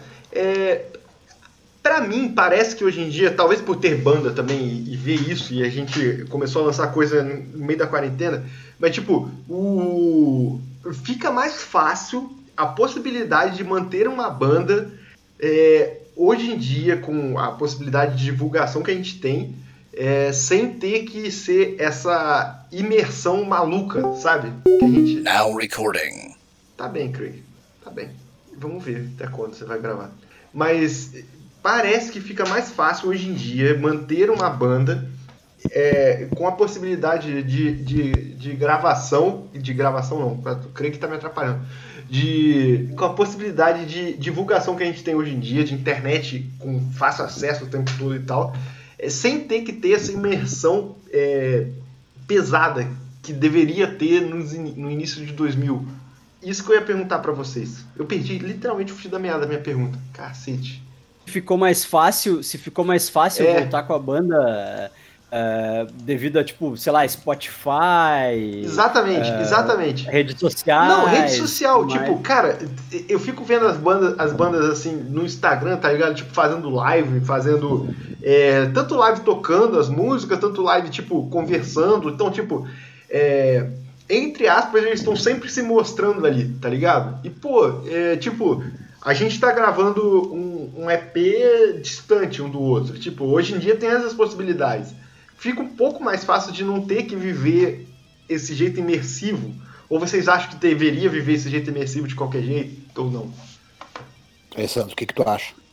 Cara, eu acho que as duas formas funcionam, porque a gente experienciou as duas maneiras. Sim, A gente, na, na primeira fase não, não tinha essa possibilidade, então ou tu fazia, ou tu mergulhava de cabeça na ideia, senão não tinha como, né? Porque era mais difícil as coisas, né? Era mais difícil tu ter que, porra, ter que ir no correio, enviar fita demo, ter que para divulgar teu, teu, teu trabalho, tu ia ter que fazer show em outra cidade, né? Houve uma época, isso no, no- antes do Rebellion, que era, cara, tu fazer um show em São Paulo era uma conquista, né? Ah, é Tu verdade. pegar o, o- o ônibus ali, ficar 20 e poucas horas e tocar em alguma cidade Uhum. no estado de São Paulo, pô, uma baita vitória, né? Hoje o cara já tem a facilidade do- de pegar um avião que por ser mais em conta do que aquela época. E então, né, essa primeira fase a gente teve essa experiência. Nessa segunda fase, a gente também experienciou o que a tecnologia nos propor- proporciona, né? As redes sociais, a interação, a facilidade de poder ah, trocar mensagens, né? tipo, como que foi a gravação lá na primeira fase, as, as músicas? Porra, cara, a gente gravava num radinho, um- esses rádios que tu põe rec ali e, Uhum. e ele capta o ambiente e tinha um amp pequenininho lá de, sei lá, meia dúzia de watts, nada de potência, e gravava as bases assim e ia montando na, na cabeça, assim, cara. Eu ia montando as, as músicas batendo na barriga, assim. Já agora, em 2015, a montagem das músicas foi feita com o Fabiano morando em São Paulo, enviando por e-mail, já com a batida pronta, feita num programa, saca? Sim. Então, É, então uma as duas machine. maneiras. Exatamente. Então as duas maneiras funcionam, né? Tá, uma coisa eu tô falando sobre é, como a a banda foi construindo as músicas, né? Outra coisa é, é a questão de divulgação. Né? Que tem divulgação. Cara, parece que por um lado é mais fácil, por- justamente por isso, né? Por ser de. Porra, tu põe ali o que tu quer e envia para todo mundo, né? Por É. outro lado, por outro lado, é muita informação, cara. É muita banda, é muita coisa para todo mundo. É muito ver. difícil de tu prender a É. atenção das pessoas, né? Exato, exato. Isso, perfeito, perfeito, Luiz. Aí que é o ponto, cara. É tu conseguir pre- prender a atenção das pessoas naquilo que tu faz. Exatamente isso. Esse é o novo desafio do, do mundo conectado. Sim, Hoje é muito sim, fácil tu gravar um disco, mas ter gente pra ouvir esse disco é um desafio né, que, que é, é, é um pouco diferente daquela época, né? Aquela época o, o desafio era tu conseguir gravar o disco, né? Agora não. Agora baixa meia dúzia de, de programa aqui e tu grava o disco em casa. né? agora, gente, é, gente para ouvir o disco é que é o problema, né? Ei, Sim, cara, um, ne- um negócio que eu reparo, É assim, em geral, e em, em várias áreas, inclusive da, da minha profissão, mas até a parte da banda, então a parte artística, assim, é tipo, a necessidade de você manter conteúdo, independente da qualidade desse conteúdo, tá ligado? Então, tipo, às vezes fazer live toda semana sem, sem você ter conteúdo, e tipo, cara, pra que, que você tá fazendo isso, tá ligado? E tipo, é só pra manter a vida. Para as pessoas não esquecerem de ti, né? É, e tipo, cara, não, sabe? É, pô, é foda, é foda.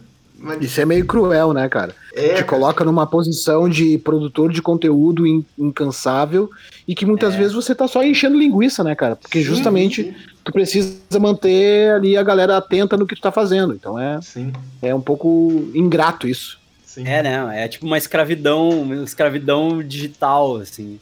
É, Mas- é claro, a gente chega num determinado momento que aí tu tem uma assessoria de imprensa, tu tem alguém lá especializado em social media, essa pessoa vai ficar responsável por produzir o teu conteúdo, mas quando a gente é. vive o underground, que o cara tem que ser músico, tour manager, tem que Uhum. ser, saca? Tem que mexer nas redes Fazer- sociais da banda. É. É. E fazer miojo ainda pra comer, aí fica complicado, né, cara? Haja saco, né? Haja saco é, de sim, fazer rede é. social. Puta merda. É, E- pois é, tem que ter mu- muito estômago.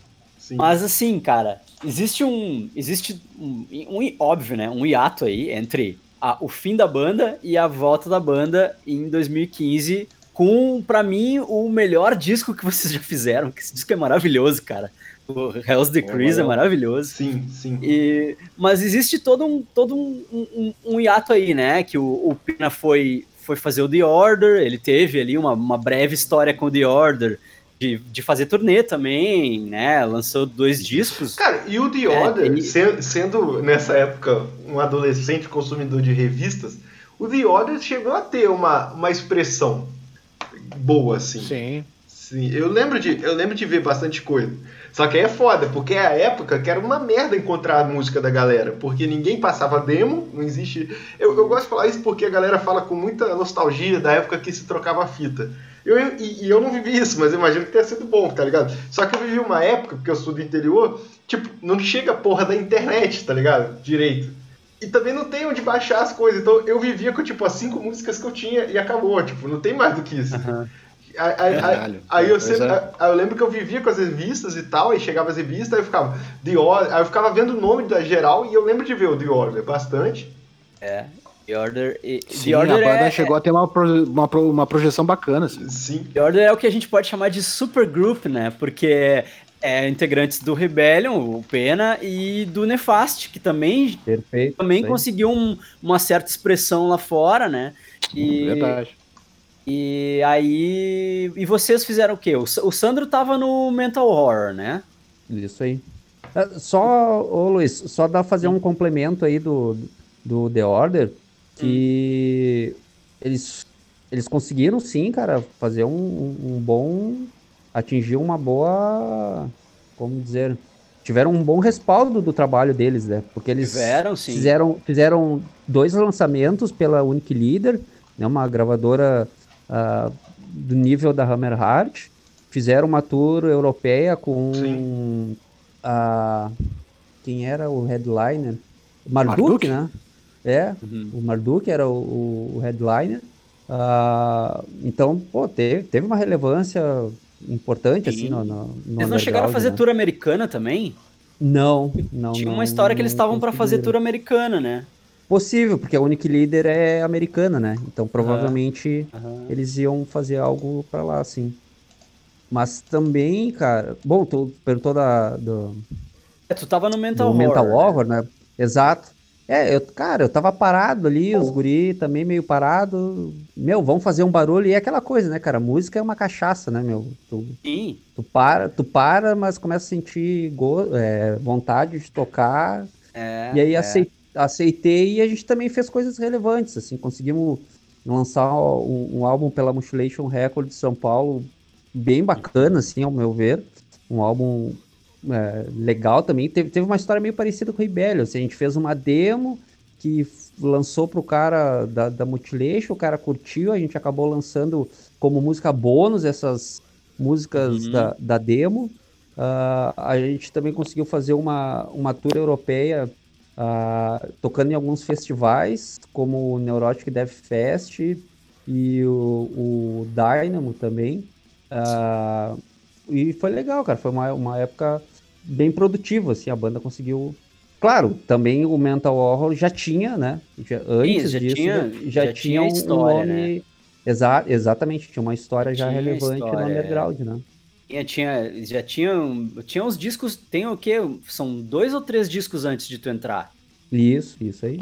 né? E aquela coletânea, aquela coletânea do, da, da Relapse lá, né? A Isso, coletânea da- o, o Brazilian, Brazilian Assault, não é? Cara, não, não lembro o nome, mas Eu sim, tenho ela aqui. tinha uma... É a Brazilian Salt, que tinha uns mísseis na capa. Isso, tinha, tinha, tinha de Ah, vários sei. países essa coletânea. Eu me lembro do Polish Assault também. Tinha de vários países. A, a Relapse lançou de vários países. Pegou bandas estratégicas, assim, de, de vários lugares e tal. E, e a Mental Horror, é- ela é uma das responsáveis pelo Brazilian Brutal Death Metal, né? É porque É, o, que é o um- Polish Assault um foi subgênero. split com, com o, Brasília Assault. É? Teve o splitzinho dos dois. Eu, eu tenho, eu tenho só o Brazilian Assault, eu não tenho Eu acho, Polish. que, eu acho que foi depois. Eu, eu, le- eu lembro de ler isso também. É foda que essa época eu era só leitor das coisas. Pô, que merda. E o Loi?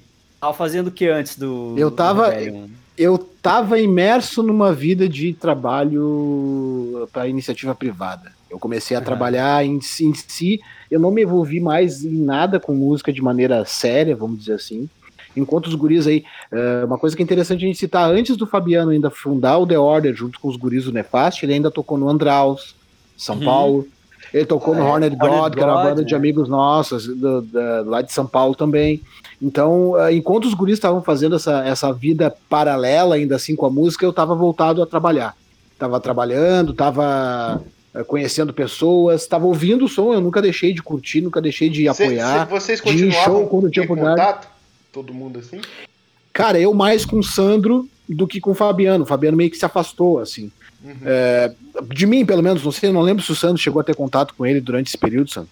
Ah, é que na real ele teve um período aqui, né, em Porto Alegre. Não, como é que foi, Isso. cara? Ele, eu acho que primeiro teve o, o São God, Paulo, que ele né? ficou em São Paulo, aí voltou pra cá um período e ficou trabalhando com banda e, e aí surgiu o The Order, depois foi pra São Paulo, mas nesse período todo, cara, eu também tive pouquíssimo contato com ele.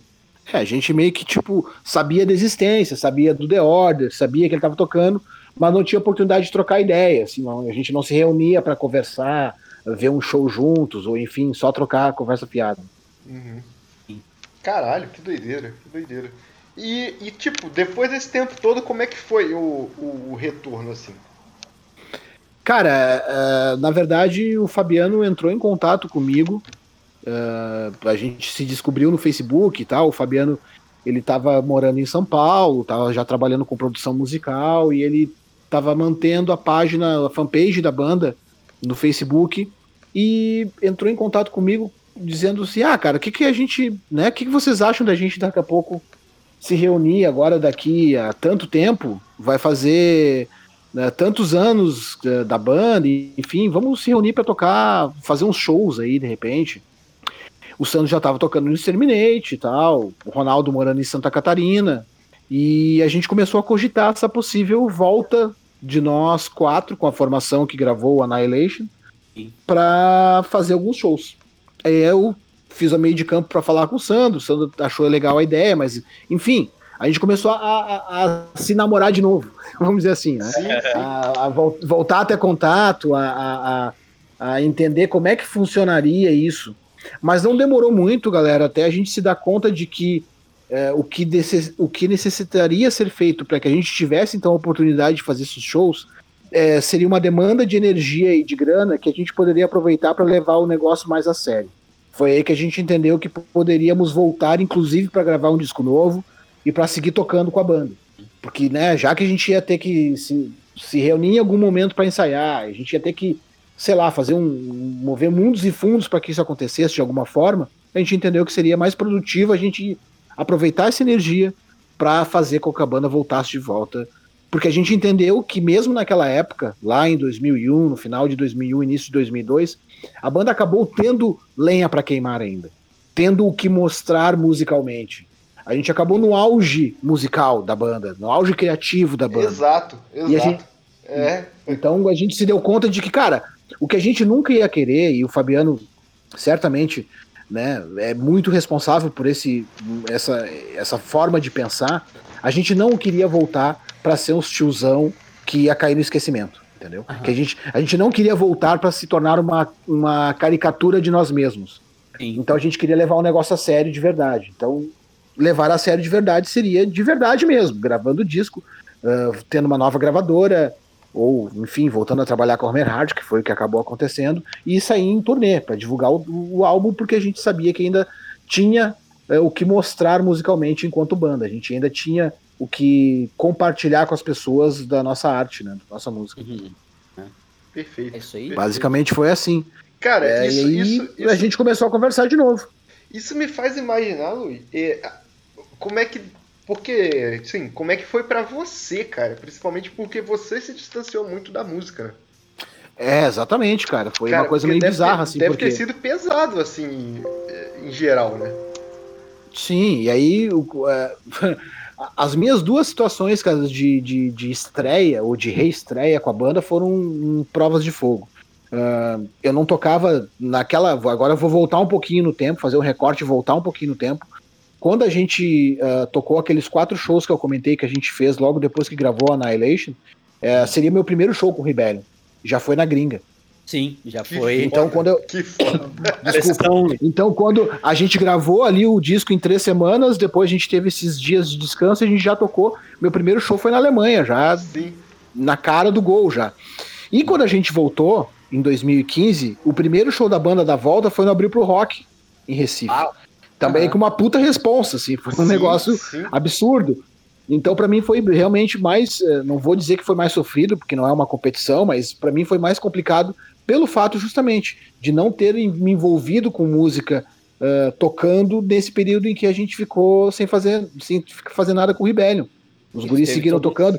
O Ronaldo também. O Ronaldo, o, o Ronaldo teve a diferença que ele não teve que encarar uma turnê Porque ele teve que tocar, reaprender a tocar, porque durante esse período todo em que a gente não tocou, o Ronaldo foi tocar violão clássico, foi voltar a tocar MPB, tava tocando em alguns barzinhos lá na noite de Florianópolis, quando a gente fez a proposta de voltar para tocar e gravar um disco novo. Então, para nós dois foi uma coisa meio impactante, porque justamente a gente não estava envolvido com metal e metal extremo nesse ato, né? Uhum. Mas Sim. foi. É, é que nem andar de bicicleta, tu não esquece, né, cara? Tu vai voltar Não, meio é. enferrujado, o guidão vai dar uma balanceada pra lá e pra cá, mas vai dar dois, quatro, três ou quatro No metros já tá andando É, de no novo. máximo vai tomar um tombinho, tu te levanta e vai de volta. É, e é isso aí, não, não tem mistério. Mas realmente foi um- uma coisa meio impactante pra mim, assim, essa volta, porque eu, diferente dos outros dois, eu estava completamente alheio nessa questão de tocar em banda, né? Sim, sim. Mas eu, eu nem, mas eu nem penso o- a pressão da volta, não. Eu penso, tipo, é, o tesão acumulado, tá ligado? Porque, tipo, você Ah, isso também. Você fica vendo a- as pessoas com. Eu é, cara, tipo, quando, quando você, você vê as pessoas que você tinha banda, ou, ou tinha qualquer projeto, era amigo, sei lá o que, com coisa grande, você fica assim, pô, tô feliz por você, mas caralho, queria estar aí também, tá ligado? Tipo, é foda. Contigo, cara. Grita junto contigo. É foda, é foda. Tipo, vo- vocês não brigam comigo no ensaio como os outros brigavam. Aquela coisa É. como é É, que é. exatamente, exatamente. Aí, aí, aí pois você Até esquece das tretas. Porque, na, na verdade, assim, galera, é, esse é um dos motivos pelo qual me fez voltar ah, com, a tocar com eles em 2000, quando a gente foi gravar o Annihilation, e o que me motivou basicamente em aceitar essa proposta que o Fabiano trouxe para nós e, e compartilhou, porque justamente era uma coisa que sempre me fez muita falta. Né? O convívio com esses caras era algo que me deixava muito feliz. Então, é, percebendo a situação naquela época como a gente percebeu, que cada um estava com a sua vida estruturada, uh, mais independente financeiramente falando, essa questão da internet e das redes sociais facilitava a divulgação da banda, o nosso próprio contato com o Fabiano morando em São Paulo e o Ronaldo morando em Floripa. Então a gente avaliou tudo isso e disse: não, cara, se a gente tem que voltar, vai ter que ser agora. E aí Aham. foi o que aconteceu. A gente acabou voltando para não parar mais. composição foi toda a distância? Foi toda a distância. Né? O Fabiano compunha as demos, né, vamos dizer assim, com a estrutura da música e alguns riffs, Uhum. e nos mostrava, e a gente ia lapidando uma coisa ali, uma coisa aqui. Eu fazia a letra, escrevia a letra, e aí quando a gente se reunia, ele vinha para Porto Alegre, a gente ensaiava então o que a gente, o que ele havia gravado e que a gente havia ah, composto à distância de forma Uhum. É, então, assim. chegaram a ensaiar bastante antes de gravar o disco daí.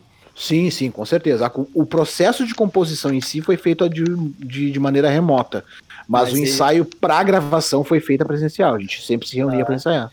Cara, É porque, porque tu tem como gravar um disco sem ensaiar ele, né? Tu vai compondo e gravando ao mesmo tempo, mas. Sim, sim, sim. Mas aí a gente teve, inclusive a gente gravou o The House of Chris todo em São Paulo, né? O Ronaldo foi para São Paulo gravar a parte dele, o Sandro foi gravar a batera lá, eu fui gravar o baixo vocal. A gente gravou em estúdios diferentes, mas todos em São Paulo. Sim. Mas a gente precisava, enfim, tá entrosado, as músicas precisavam funcionar em estúdio também pra gente saber se ia funcionar em gravação. Porque uma demo produzida no computador, com plugin, com bateria artificial, é uma coisa. Outra coisa eu- é organicamente tu ver os caras tocando, ver se vai, vai, Sim, vai sim. funcionar aquilo que foi composto, né? É, exatamente. É, eu, eu lembro quando eu comecei o It's All Red e a gente, a gente gravou tudo antes de pisar num estúdio para ensaiar, né? E o primeiro ensaio depois do disco gravado foi terrível. Foi terrível, porque, tipo. A, a Se não tiveram oportunidade, né? foi muito horrível. Aí que, aí que a gente começou a ajustar as coisas, assim, né? Tipo, a gente fez o caminho inverso, né? Mas, é, porque, é, porque a, banda, a banda tem que se conhecer em ação, né, cara? E tipo, é, isso, isso de é. qualquer membro para qualquer membro, sabe? Tipo, é, é uma ligação ali geral. Então, tipo, de longe é foda. Eu sei, eu, é, sei, eu sei disso porque eu tô gravando a distância agora, e é, um, e é um cu, assim. Tá ótimo, tá, galera? Quem estiver ouvindo aí da, da Enigma, tá ótimo. Mas, pô, é ruim ao mesmo tempo, cara. Tipo, você fica com tesão, assim, e tipo, cara, eu queria estar tá mostrando pros caras o negócio, sabe? Tipo, pô, é foda. Sim, é, é um processo, né, cara, de reinvenção de, de, de como fazer as coisas. Então, sim, sim. obviamente, não é o cenário ideal, mas é, a gente vai enfrentar uma situação como essa nos próximos meses, cara, porque a gente tem compromissos é, isso, a serem isso, cumpridos. Isso é uma pergunta. Né, e, e aí a gente vai ter que sambar literalmente para poder fazer a coisa acontecer, Sim. porque o cenário ideal vai ser meio complicado a gente fazer acontecer, né? Cara, antes, antes de, de passar pra, pra frente, eu queria ficar no álbum rapidinho, porque o Hell Decrease claro. também é meu disco favorito.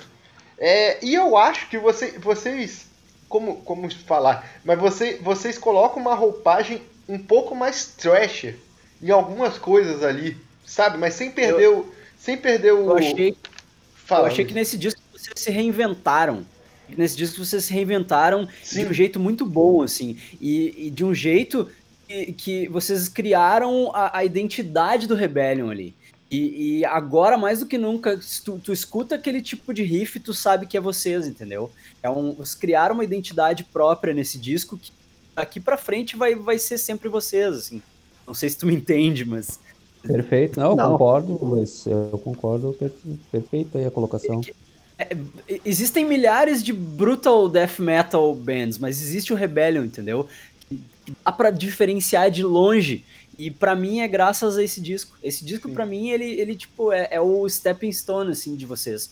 É, é, é, da, é, é, o grande tipo o marco assim é, é, é pré Hell's Decrease e pós Hell's Decrease assim, sabe tipo para mim esse disco definiu assim Legal. definiu Sim. o Rebellion. É, eu, eu, eu, sou, eu sou meio suspeito que eu gosto muito da Nihilist também, cara. Mas, é, é, mas eu acho ele muito foda, assim. E, tipo, o, o que o Luiz falou é bem importante, porque eu não sei se vocês concordam, mas é, o, o estilo que vocês estão. Teve uma época no Brasil que teve muita banda. Não no Brasil, mas no metal mundial teve muita banda de death metal e extreme death metal, sabe? E, e eu acho que elas acabaram se atropelando em algum momento ali, em geral. E você, vocês conseguem, assim, sair dessa, dessa desse aglomeração de bandas aí se atropelando e conseguir se destacar. Eu acho isso foda pra caralho. Foda pra caralho. Eu acho, eu acho que vocês. Eu acho que vocês estão certos nas colocações. É, um, é uma análise bem precisa de como a banda, inclusive, se viu na hora de gravar esse disco. Mas eu acho que tem um fator que é muito importante aí, que não pode ser ignorado de forma nenhuma, é que a gente aprendeu a tocar um pouco melhor, né? é, é, verdade, é verdade. É, brincadeiras à parte, o Sandro vai concordar comigo. O, o Burn é, uma, é um esporro, né, cara? Porque é, é, é, tipo, nascemos, né, cara? Chegamos aqui, é isso aí, tamo aí, ver como é que as coisas funcionam. O Annihilation veio com o ódio é, é, o DNA zóio. do disco. Sangue no zóio. O sangue no zóio, raiva, a gente queria ser a banda mais extrema, mais rápida, caralho, mais pica das galáxias. Só que a gente não teria como gravar, e foi uma coisa que foi em certo ponto co cobrada da banda, porque tá, e agora? Vocês fizeram Annihilation, que é considerado um dos álbuns mais extremos da história do metal. Uh, e aí, qual é o próximo passo? A gente não queria e nem teria condições físicas, saúde, para gravar um novo Annihilation. Hum. Né? Então a gente entendeu que qual, é a, qual, qual seria a melhor maneira de amadurecer o nosso som? É buscar referência dentro do que a gente já havia feito. E o Sandro trouxe muito bem aquela questão de é, é ver o que, que a gente já havia feito que funcionou e que foi legal para nós. O que, que a gente se sentia confortável tocando e dava prazer em, em, tocar. Então a gente reviu várias músicas dessa fase, que foi a última demo do Blessed, a The Evil's Transcendence, e começou a entender que a gente precisava realmente ter um, uma identidade musical. Uhum. Trazer uma forma de compor mais coesa, mais econômica, em termos de passar mensagem com menos esforço e menos energia empregada. Então foi todo um trabalho nesse quesito, de se reinventar, de se reler de uma maneira mais madura, né? Continua brutal pra caralho. Sim, Tá ligado? com certeza. Continua rápido pra caralho, continua brutal pra caralho, só que existe toda essa característica de, de identidade, né? Toda essa, essa coisa identitária que tu consegue perceber de longe, assim, sabe? Tu, tu ouve cinco segundos, tu vai, isso é o rebelho. É uma gente, a gente tentou, ah, Luiz, com esse álbum ah, gravar e compor um trabalho que tivesse unidade, É. em que as músicas tivessem a característica de se conversar E e de se ver. comunicar entre si. Só que é uma coisa meio, é, a gente gravou isso no início de uma era que agora é uma era que consome música de maneira diferente. Hoje em dia é difícil tu ver alguém que ainda tem saco pra ouvir um disco inteiro, Uhum. que Ah, mas- consegue mas sacar é- essas nuances, sabe? Mas, mas, Mas eu, eu, eu, ainda acho que no estilo de vocês. É, que a gente. é, Cara, o Goldcast mesmo, a gente, a gente é basicamente um podcast falando sobre discos inteiros, porque dentro do, da música pesada em geral, todos os membros aqui têm, têm tara em ver- ouvir disco inteiro, sabe? Tipo, eu acho, Ah, isso é muito bom. eu acho que dentro do estilo ainda tem isso, porque é, quando entra esses, esses aplicativos de streaming assim, que tem um disco separado, ou tanto o YouTube, mas, mas o- os aplicativos de streaming como o Spotify deixa até mais fácil, né? Cara, eu, eu acho, eu acho que isso tende a retornar, sabe? Espero que sim. Porque a gente tá vivendo a época, a, a era da playlist, né? E, e pro público médio, playlist é uma coisa muito confortável, assim, né? Porque tu vai ouvir tuas músicas preferidas, ou tu vai. vai é, é- é meio que, que nem escutar rádio, sabe? Tu vai ouvir ali os hits, né? As coisas que, que são prontas, confirmadas e tal. Mas tu.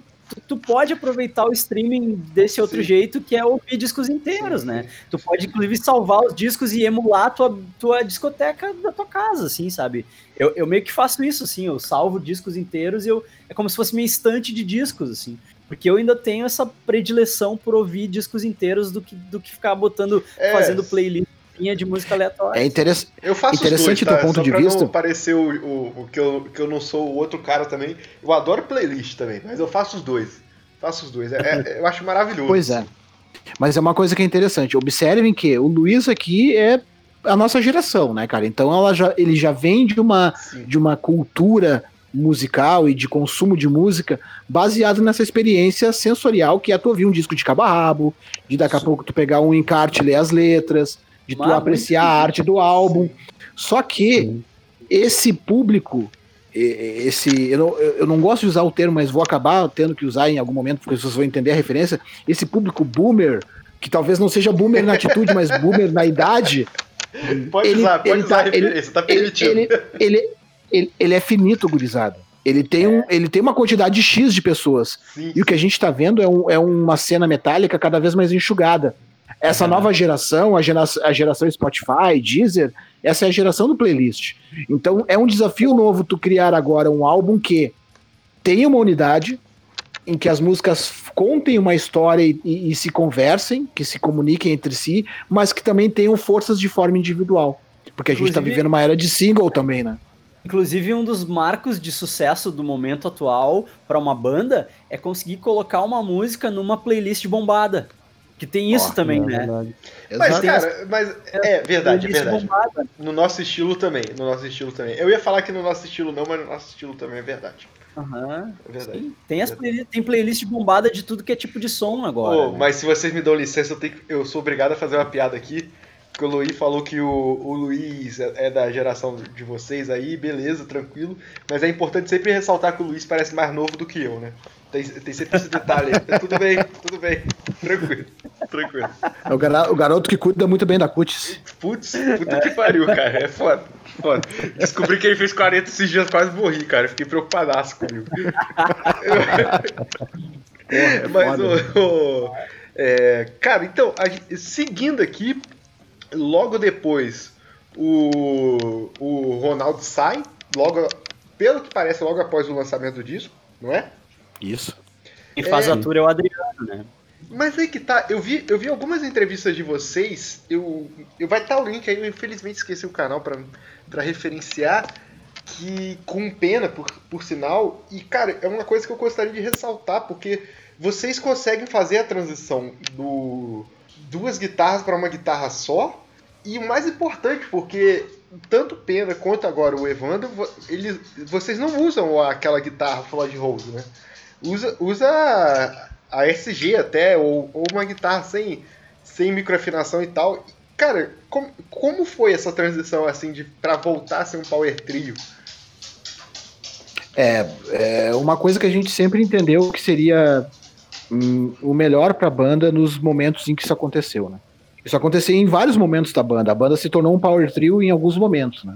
Quando o Ronaldo saiu lá em 2000, antes de gravarem eh, o Bringer of War, depois quando a banda voltou da Europa, depois da gravação do Annihilation, que a banda teve que seguir como um power trio até o final dela, e depois logo após a gravação do The Hell's the Chris, né? Então, eh, já- querendo ou não, já se havia um hábito de entender como é que a gente poderia fazer para fazer a banda funcionar como um power trio. Então, o Fabiano já tinha cancha, vamos dizer assim, já tinha experiência nessa nessa situação, né, de ter Pô, que é uma puta mutar. responsabilidade, É. né, cara? É, é pesado. É, porque existe a cobrança, né? As pessoas ainda bah, e aí aqueles duetos de solo, e aquela, né, e o Ronaldo e tal. Só que, cara, é complicado a gente levar uma banda como um quarteto quando a gente fala de deslocamento e com o Fabiano na época, então, morando em São Paulo, três integrantes morando no Sul. Então a gente tinha uma dificuldade também, essa questão financeira. É uma banda que custa mais com um integrante a mais. Não tem como ignorar isso, principalmente falando de Brasil. E tinha essa questão da gente querer cada vez enxugar mais o som, né? Sim. De trabalhar de forma objetiva, clara e direta. Isso incluía talvez a necessidade de não todo som ter um solo, inclusive, Sim. né? E nem, nem solo muito cheio com milhões de notas. é. O Fabiano ele começou a entender a música até pelo lance da produção musical de uma maneira muito mais econômica. Então ele sempre começou a usar a frase de efeito que ele, das mais que ele mais usou conosco, inclusive, que menos é mais. É, então a gente entendendo esse conceito, cara, a gente começou a trabalhar as músicas para funcionarem como power trio. E as composições, eh, as últimas composições que a gente fez com o Fabiano, que foram as quatro músicas novas que foram lançadas com o Bringer of War de novo, agora no final de 2017, Sim. são músicas compostas para serem executadas como power trio, sem incidência de muito solo, nada que fique muito ah, ausente enquanto ele estivesse solando, por exemplo. Então teve toda essa roupagem própria para esse estilo. Então, querendo ou não, a banda já tinha uma familiaridade com essa situação. Né? Acho que é por isso que acabou fluindo de uma maneira mais orgânica. Sim, sim. É... Porque a, a primeira tour, a primeira tour do, né, de divulgação do Hell's Decrease foi com o Adriano do Mental Horror, né, do Exterminate, no, na outra guitarra substituindo o Ronaldo, né? Mas depois vocês voltam pra Europa como como Power Trio, né? Exato. É, a gente entendeu, Luiz, naquela ocasião, que eh, apesar do Ronaldo não poder tocar ao vivo, ainda músicas do The House of Chris tinha essa característica e a gente eh, se sentia mais à vontade em tendo um, um- um segundo guitarrista para executar os solos, inclusive. Mas a partir do momento que a gente entendeu que a gente poderia transformar isso para que fosse feito de maneira mais econômica, vamos dizer assim, eh, a gente entendeu que poderia eh, dar certo também com o Power Trio de novo. E aí, quando a gente fez a turnê, a última turnê da banda lá fora com o Pestilence em 2018, Sim. aí a gente foi com o Power Trio já. Acho que é isso, né, Sandro? Quer Sim. acrescentar alguma coisa?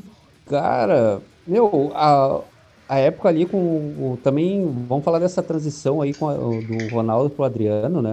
Que teve, a gente, pô, o Ronaldo uma peça fundamental pro retorno, né? E o cara infelizmente não conseguiu eh, seguir na banda por outros compromissos. Aí pensamos em alguns guitarristas, aí eu já estava tocando com o Exterminate, vimos que a, a, a forma mais fácil e rápida, né? seria convidar o Adriano, né?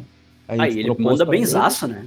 Ele manda Sim, benzaço, tá louco. E, e também tem toda a questão da, da amizade que a gente tem de anos, né? Então toda essa influ- aquilo vou voltar lá pro início da nossa conversa, que é, né, um- uma cena em que as pessoas se conhecem, todas têm É. uma ligação, né?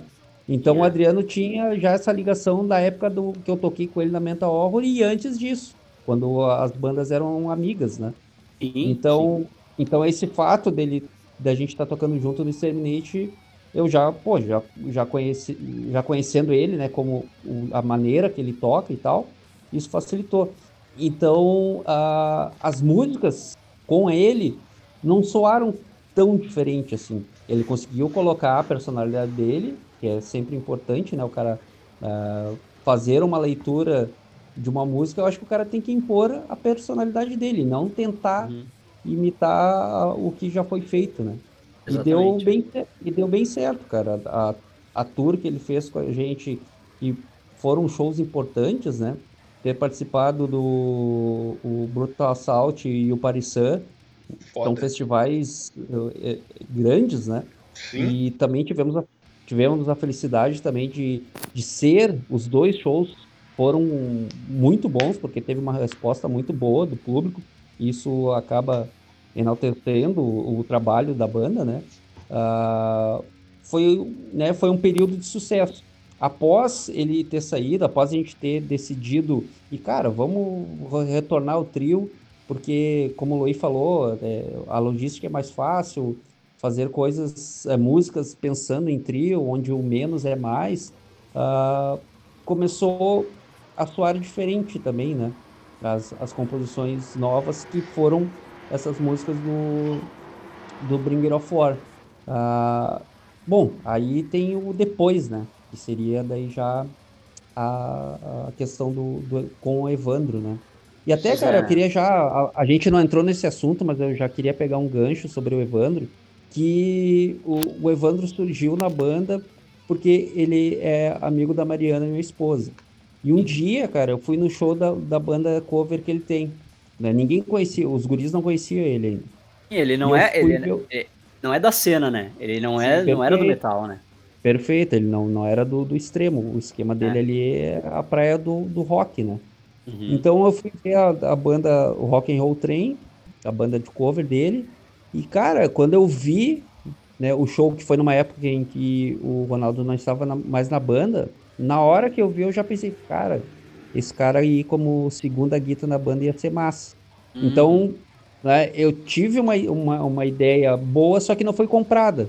O Loi e o Fabiano não, não curtiram a ideia, mas devido ao que ocorreu, né, que hoje o Evandro toca com a gente, ia, cara, ia ter, ter sido uma boa um, um, casamento bom, saca? Entre as guitarras. Sim. O Fabiano e o Evandro, eles iam se dar muito bem nas cordas ali. Então, Porque o Fabiano teria... tinha essa pegada rock and roll também, né? Sim, sim. Tinha... Perfeito. Perfeito, por causa desse, desse período também que ele teve trabalhando com o Cachorro Grande, né, cara? O cara ficou 10 anos mais trabalhando com Caralho, os caras. Caralho, não sabia disso não. Vendo show todos os dias. Né? E isso acaba te influenciando, acaba fazendo com que tu também uh, vivencie esse, esse outro estilo, né, cara? Então talvez sim. essa percepção de mais thrasher do Hell de Chris pode ser isso, né, cara? Sim, sim, com certeza. Interessante, contribuiu. cara. Maneiro, maneiro. É, ele, ele incorporou referências mais rock and roll, referências mais zeppelinianas, assim. Tem uma, sim. parada assim. Perfeito.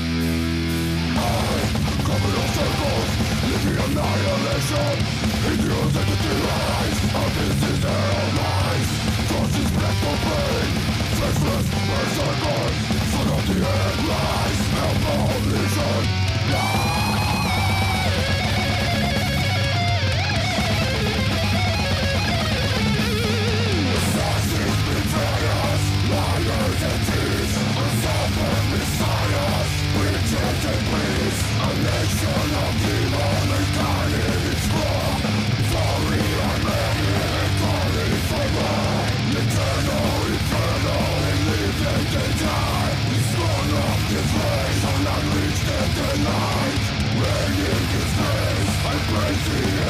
Revolution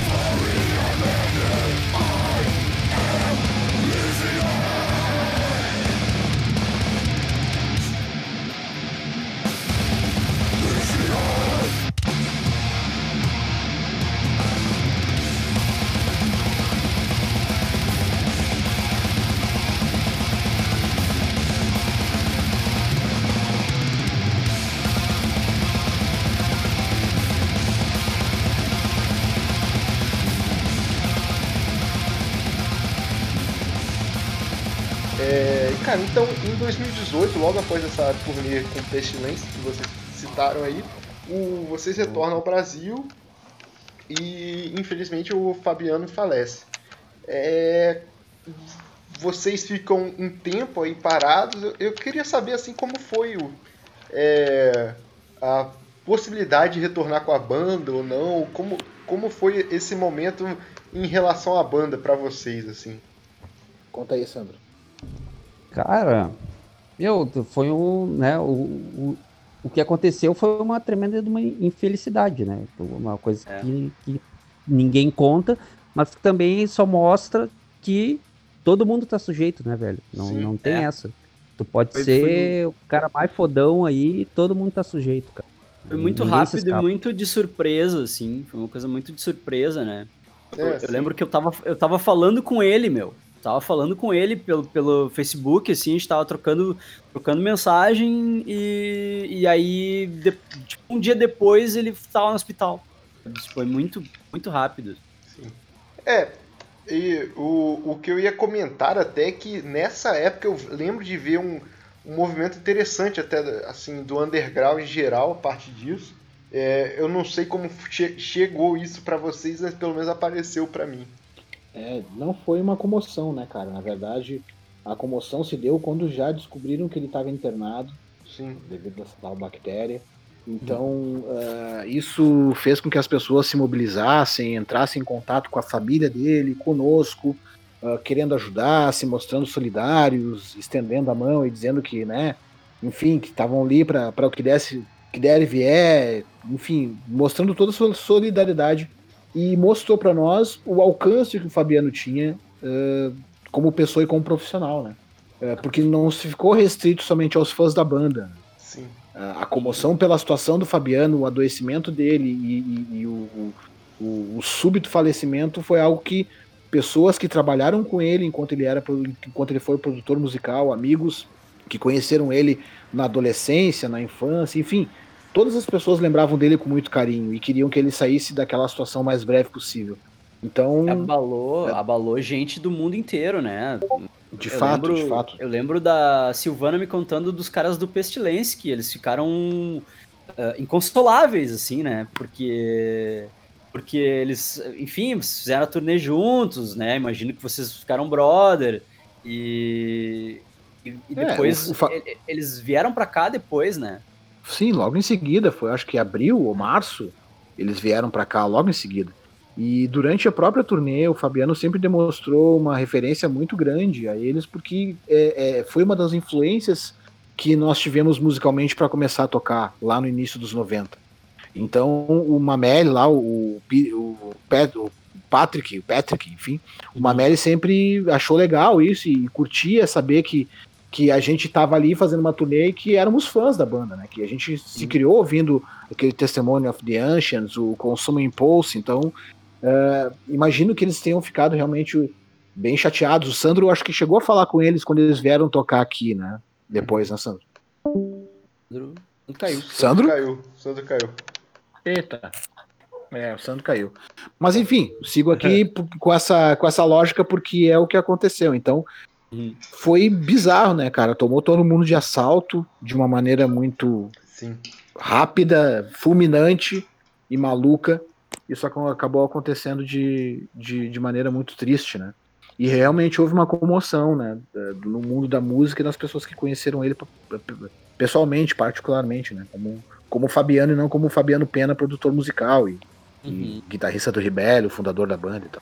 E, e como foi assim pra banda é, continuar? Cara, a gente tinha um desafio muito grande porque nada, nada jogava a favor da gente, né? A não ser o fato de já estar na banda, né? Porque o Fabiano, ele sempre eh, encabeçou os projetos que ele se envolveu. Talvez com exceção do Andraus, que ele chegou numa banda já com um nome conhecido, já uma banda com estrada. Ah, o Horned God, que apesar de ser o membro mais experiente, era uma banda que já tinha um- um- uma trajetória também em São Paulo. Fora isso, todos os projetos que ele encabeçou, ele era o, o cara que era o manager, que era o cara que organizava, que tocava as coisas, fazia as coisas acontecer. E com o Rebellion não era diferente. Uhum. Então, ah, a gente não, te- não titubeou, né, cara? Isso é uma coisa que eu sempre vou falar, porque foi na hora, tipo, aconteceu o falecimento dele no dia 27. No dia 27 mesmo, eu e o Sandro conversamos que a gente deveria seguir com a banda por uma pá de motivos, mas obviamente o mais importante era porque a gente não, ter, não queria acabar com o Rebellion. A gente estava, enfim, depois de ter voltado, depois de 15 anos acabar ali, seria um pecado, né? Para honrar o nome dele e o que ele havia construído com a banda e a maneira dele enxergar a banda, que é tipo, né? Tem, a gente tem certeza total de que se fosse ele a ficar e um de nós tivéssemos partido, ele também ia querer tocar a banda, seguir com a banda adiante. Então isso para nós foi a decisão mais acertada e a gente teve essa decisão sem piscar. Foi o Sandro falou, a gente concordou e vamos lá. E Só a que a gente tinha um desafio, né? É, pois é. eu- Você, Isso, isso que eu ia dizer agora. A, a decisão mais acertada de vocês, a- né, depois de, de definir, ah, nós vamos continuar a banda, foi colocar o Evandro, na minha opinião, porque essa, essa pica de, de substituir o Pena, se fosse um guitarrista da cena metal, cara, teria, teria, sido, teria sido muito pior, cara. Porque, tipo, o Evandro, ele, como ele não conhecia o, o Pena, né? E, então, tipo, ele, ele, eu acho que, pelo, pelo menos na- ao meu ver, ele chegou mais fresco, assim, né? Ah, com, com, com a, a tranquilidade para colocar a identidade dele na banda e, e aprender com vocês a como, como ser um guitarrista de brutal death metal, né? Agora, se vocês tivessem escolhido um cara da cena, seria, teria sido muito pior, né? Porque, porque ele teria sido automaticamente comparado e, e, e talvez ele se colocasse pressão para né, eh, fazer as coisas do jeito que o Pena faria, enfim. Pô, Eu não sei como é mas, que ao- vocês mas veem ao mesmo né? tempo é uma coisa que eu perguntaria pro Evandro, porque, cara, você. Eu não sei quais são as influências musicais dele em geral. Às vezes ele tocava. É, imagina uma banda cover de ACDC, mas ele tocava é, hard rock, rock, mas assim, tinha influência com death metal e tal. Mas como foi mudar de estilo assim, cara, de tocar, tá ligado? Eu, eu confesso que eu fiquei bem, é, bem surpreso e eu tinha meu, a minha parcela de ceticismo em relação a isso. Justamente porque, sim, eu entendia que a, que a ideia de colocar alguém que era fora da cena e que vinha com sangue novo e sem vícios, vamos dizer assim, seria a melhor atitude a ser tomada. Eu acho que a gente teria muito mais problemas ou dificuldades em incorporar alguém que já tinha uma pegada diferente, que já vinha daqui, daqui a pouco com uma estrada de composição, ah, num estilo que talvez não fosse casar bem com a banda, que não fosse ah, entender o, o, o, o estágio em que nós estávamos de composição, de entrosamento de, de, de compor. Então, mas eu tinha essa, essa minha dúvida. Eu sempre, o Sandro sabe disso, eu sempre fui muito cético em relação a isso. E o meu ceticismo ele se estendia a um ponto que para mim sempre foi mais preocupante, que era, tá, uma coisa é ele vir e executar o que estava pronto, o que já havia sido feito.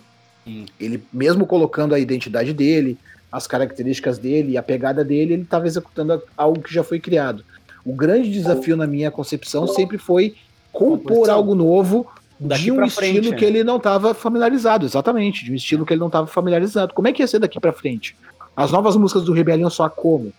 Então, Uhum. eh, quando a gente começou a compor o material novo, né, a gente, eu, eu sempre fui um cara que, bah, cara, será? Bah, e aí, será?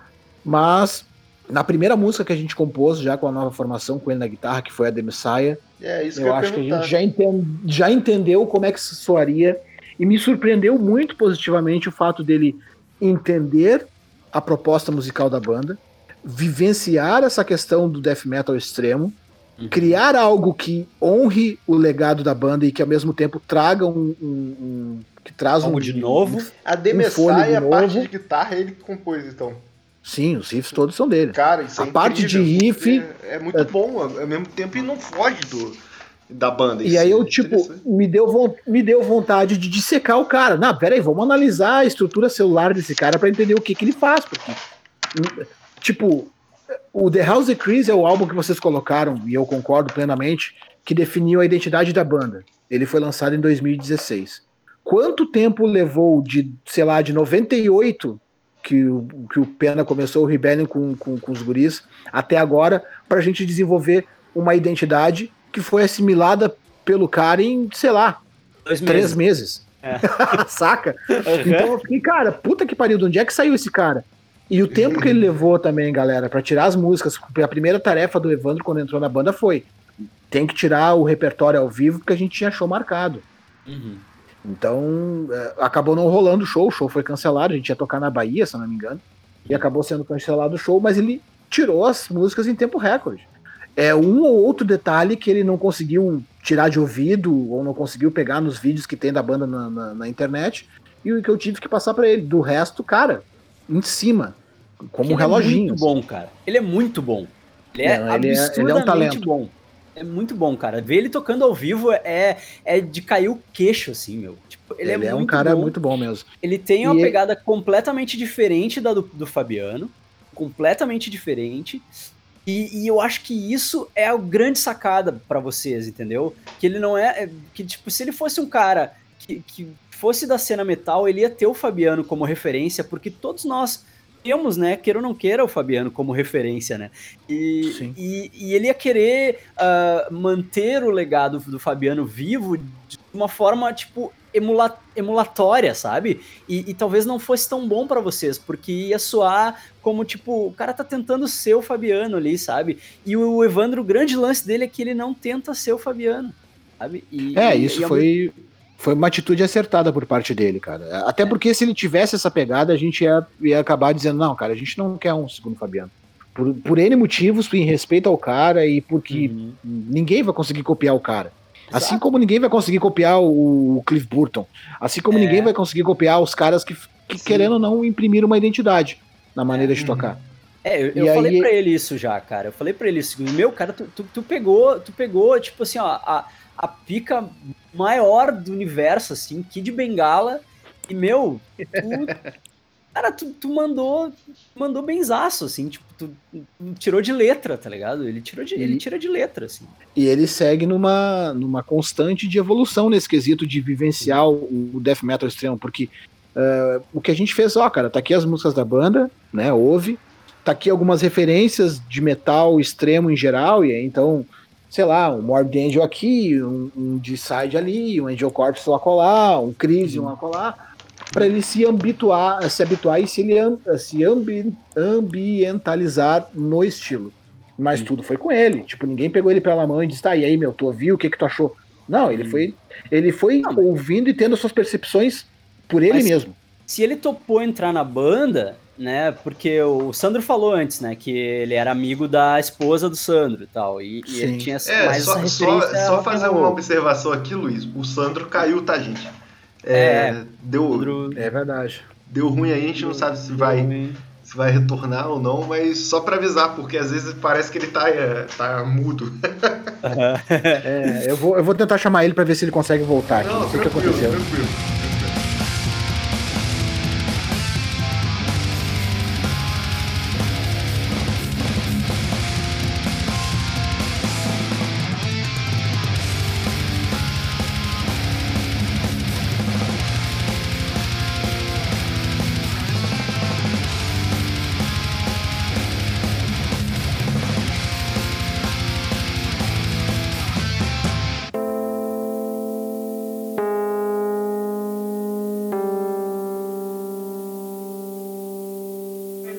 Fantasmas, OVNIs, demônios, criptozoologia, histórias reais, histórias não tão reais.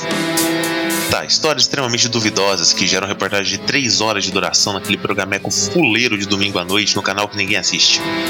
Medo, cagaço, hosts preocupados por estarem gravando à noite sozinhos em casa, relatos de gelar o sangue, relatos de ferver o sangue, exames de sangue. Investigação, pesquisas profundas, pesquisas na Wikipédia, pesquisas perguntando à filha do primo do vizinho que diz que viu. Super Amishes apresenta Vixe, um podcast para se ouvir no escuro, com Marcel Trindade, Edson e Amaro Júnior, numa plataforma perto de você, ou através de uma tabuíja, quem sabe.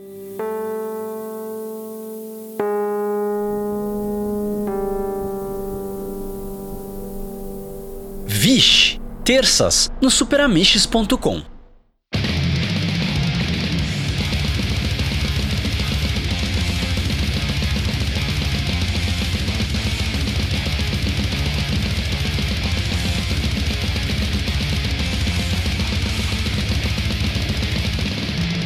E aí, mas aí, enfim, a, eu, eu não sei, tipo assim, tá. a- obviamente, depois que, que aconteceu tudo com o Fabiano e tal, ah, rolou o convite pro, pro Evandro, mas ah, se ele já tinha interesse em entrar na banda, é porque ele já tinha interesse em conhecer esse outro lado, né? Esse outro tipo de som ao qual ele não estava muito habituado, assim. não- como é que é a história dele? Se ele, ele já ouvia alguma coisa ou ele não.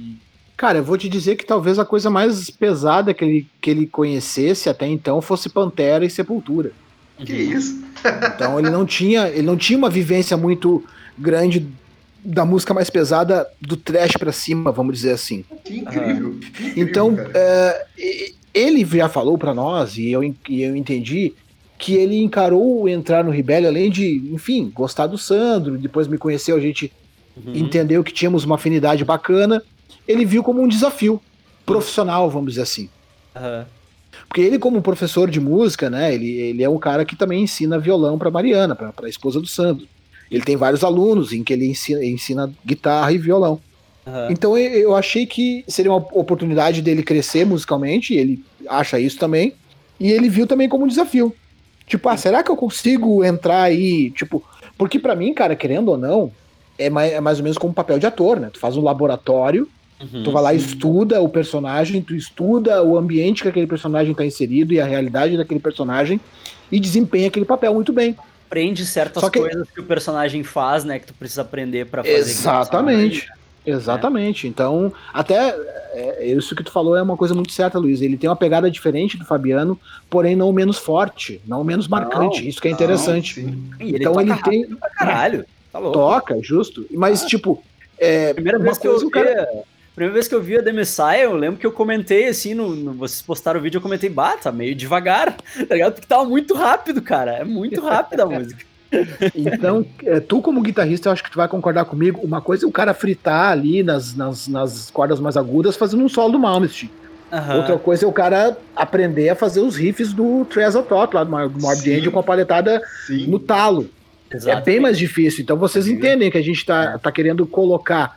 Então ele, ele resolveu fazer isso de uma maneira muito bem. Ele aprendeu o death metal de uma maneira que muito nego que tá na cena aí há 30 anos não consegue. Querendo ou não, é verdade. Uhum. Então, é, eu só tenho a agradecer, cara. A gente deu as. A, Aí- gente co- estava com a pessoa certa na hora certa. É o segredo do cara, meu. Ele, ele, é, ele é um professor de música, ele, ele saca de teoria, entendeu? Ele, ele consegue. a- Vocês não precisam dissecar ele, porque ele já dissecou vocês, entendeu? É, Ele- exatamente. O, o Ele dissecou a, processo a- foi inverso. a fórmula da banda, entendeu? E ele É, conseguiu é, é um entender dever de como... casa bem feito, né, cara? É isso. É, exatamente. É isso. Então, é, é, seguindo aqui, ô, Luiz, pra, até pra gente poder encerrar, mas faltam algumas coisas aqui. Se você, se você não ligar de, de seguir sem o Sandro. Não, vambora. Tranquilo, mandei Show. até mensagem pra ele, eu acho que ele não recebeu, eu acho que caiu a internet dele lá. Você, Ah. Vocês lançam o The Messiah em 2019, se eu não me engano, não é? Isso, 2019? isso aí. Já tava, já, você já tava com o processo de composição aí? Ou é só essa música mesmo? Não, não, a gente lançou essa música, na verdade, a gente gravou duas músicas lá em 2019, que são essas aí que a gente tem novas, que a galera já tá conhecendo, que é a, The Messiah, também. que a gente a gravou o clipe, a clipe, o clipe no início do ano passado, Sim. e a Vile que a gente lançou agora o lyric video alguns dias atrás. Sim, sim. Então essas duas músicas já fazem parte do processo novo de composição, mas além dessas duas, que já estão prontas e todo mundo já conhece, a gente segue o processo, porque a gente tem um álbum ainda a ser lançado, né? é, pois Então a é. gente o, ainda tá compondo. o Luiz até passou pra gente que vocês tinham o plano de lançar o álbum esse ano, mas é, não tem a certeza a partir da pandemia. Como é que tá o, o planejamento aí? É, se a gente fosse levar em consideração prazos e compromissos, é, esse disco era para estar sendo lançado mês que vem. Mas a gente teve o Covid aí que pegou todo mundo cagando, né? Todo mundo com a calça É. na mão. Então a intenção, cara, que a gente acordou, vamos dizer assim, com, com o Philip lá da Agonia Records, é lançar esse álbum, ah, se não no final do ano, mais tardar no início do ano que vem. Sim. Então a gente, mas para que isso aconteça, a gente ainda precisa entender como é que vai se comportar a pandemia ah, até alguns meses para frente, porque a gente precisa entrar em estúdio para gravar. É, precisa. A gente não pode, a gente não, a gente não está acostumado com esse processo e a gente, que, a, a gente acha que talvez fosse jogar dinheiro fora se a gente fosse simplesmente chegar cru no estúdio para gravar ou gravar remotamente. Então a gente precisa ainda do convívio, de ensaio, né, de estúdio, É. para ensaiar as músicas compostas e aí então entrar em estúdio para gravar. Então a ideia é essa. Se as coisas se desenrolarem positivamente daqui para frente, creio que em questão de dois, três meses no máximo, já seja possível entrar em estúdio para ensaiar. E aí o processo segue naturalmente, né? Ensaia as músicas compostas, questão de um mês, dois meses no máximo, depois já sai gravando. E aí, na sequência, a gente já lança, já lança o, o disco. Sim. É, cara, então, entrando agora numa parte que é, é, seria mais também analisando a música em si, é, The Messiah é claramente uma homenagem aí ao nosso querido político e tal, mas, cara, não sei se necessariamente, mas é claro, e o que eu ia perguntar é que é, você- vocês estão, você acredita assim, que vocês estão, talvez pela situação que a gente está vivendo e tal, é, seguindo uma direção lírica que sai um pouco da. Eu tinha um termo para isso que é, é, guerra, guerra é, que não chega a ser guerra, mas tipo a parte, a parte de é, é, Apocalíptica, Apo- talvez? apocalíptica e, e de guerra em geral para uma parte um pouco mais apocalíptica mesmo que a gente está vivendo, só que social na- nas letras. É, eu vou confessar, cara, que na verdade a, a The Messiah, ela foi uma música que a gente fez e a letra eu compus, eu escrevi Uhum. com essa necessidade porque eu, eu não poderia deixar passar.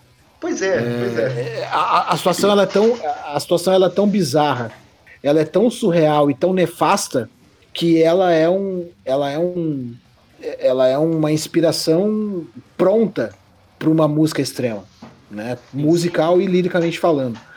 Então, é, eu, eu senti necessidade de falar. é, Na, na ocasião, eu não sabia, eu não imaginava que talvez eu fosse seguir uma linha de raciocínio com esse cunho mais calcado na psique e, na, e no, no, no social do que no fantasioso e ainda assim niilista. Ah, mas eu consegui entender que com a Vaio, e aí pelo que eu já, já estamos bolando como é que vai ser o álbum, ele vai ter uma pegada assim mais realista, vamos dizer assim Sim, sim. abordando o que é ruim, o que é negro e o que é, é, negativo na- no aspecto humano, mas de uma maneira mais é, direta, talvez com não tantas alegorias, vamos dizer assim. Sim, sim. É, porque. porque E que casa, casa completamente com o nome da banda, né? Ah, Já Exato. tava na hora, né? Exato, eu hora. acho que eu acho que isso sempre esteve, Luiz, de uma maneira intrínseca eh, no nosso DNA. E é né? uma Quem coisa- nos conhece e, e sabe como nós pensamos, inclusive como o Fabiano pensava, sabe que sabe do nosso posicionamento e como a gente se, se comporta em relação a vários comportamentos sociais, mas talvez fosse a hora de usar a, a força da música extrema para passar uma mensagem extrema também, mas com esse cunho rebelde e de um Isso. aspecto um pouco mais social, né? sim, É uma coisa muito legal que tu fala nos shows, cara. Eu já vi mais de um show de vocês tu falando isso e, e que eu acho super apropriado, cara. E que, pô, o metal tem que se rebelar, o metal, o metal é rebelde, o metal é de esquerda, tá ligado? O metal tem que É. ser de esquerda. Eu não entendo esses metaleiros de direita conservadora aí da família tradicional, tá ligado? É, e- é, isso, isso seguiria a minha próxima pergunta um pouco, porque quando, quando você entra nesse lance aí, tipo, é, o, você fala muito bem, Luiz, é que, tipo, é, quando você tá gravando ou dentro de uma banda de metal extremo, de metal em geral, que envolve essa parte catártica com essa arquitetura, eu, eu falo que é muita arquitetura do terror, tá ligado? Aí, tipo, o, sei lá, o Cannibal Corpse fala de filmes de terror, essas coisas. Mas, tipo, essa arquitetura da coisa ruim em geral. Tipo, como tu vai fugir, tá ligado? De- se você tá vivendo. Às vezes você não tá necessariamente vendo. Eu não vivo num filme de terror. Mas a gente vê um filme de terror todo dia, né? A partir disso. E, tipo, fica. Cara, como, como você não vai colocar isso na sua música? Eu acho isso meio bizarro, assim. Tipo, é. É, pois é.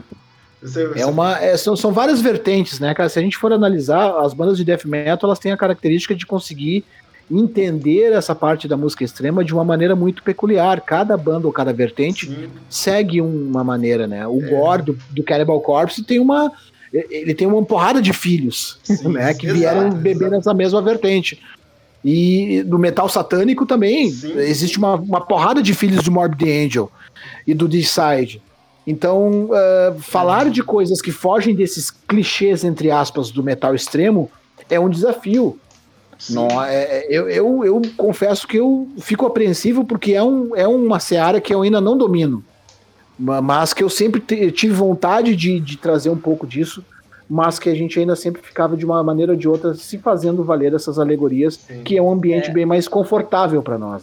No Ah, Hell's Decrease, no Hell's Decrease ainda tem um pouco disso, mas de maneira bem metafórica. É, é que o, o É, Hell's Decrease, exato, pra mim, ex- parece mais um pouco tipo o, o apocalipse veio ao século 20 21, tá ligado? Tipo, É, a gente tinha a intenção com esse disco, cara, de ainda assim respeitar as raízes da banda e essa, e essa postura anticristã e antirreligiosa que a gente sempre teve, mas ah, tratando de, de, de- de um, de um apocalipse em que a queda dos valores e de aspectos humanos ela é mais evidente do que uma, um, sei lá, um assalto anticristão de demônios, entendeu? Sim, sim. E, então a gente começou a entender que talvez a gente precisasse se reinventar nessa questão lírica também.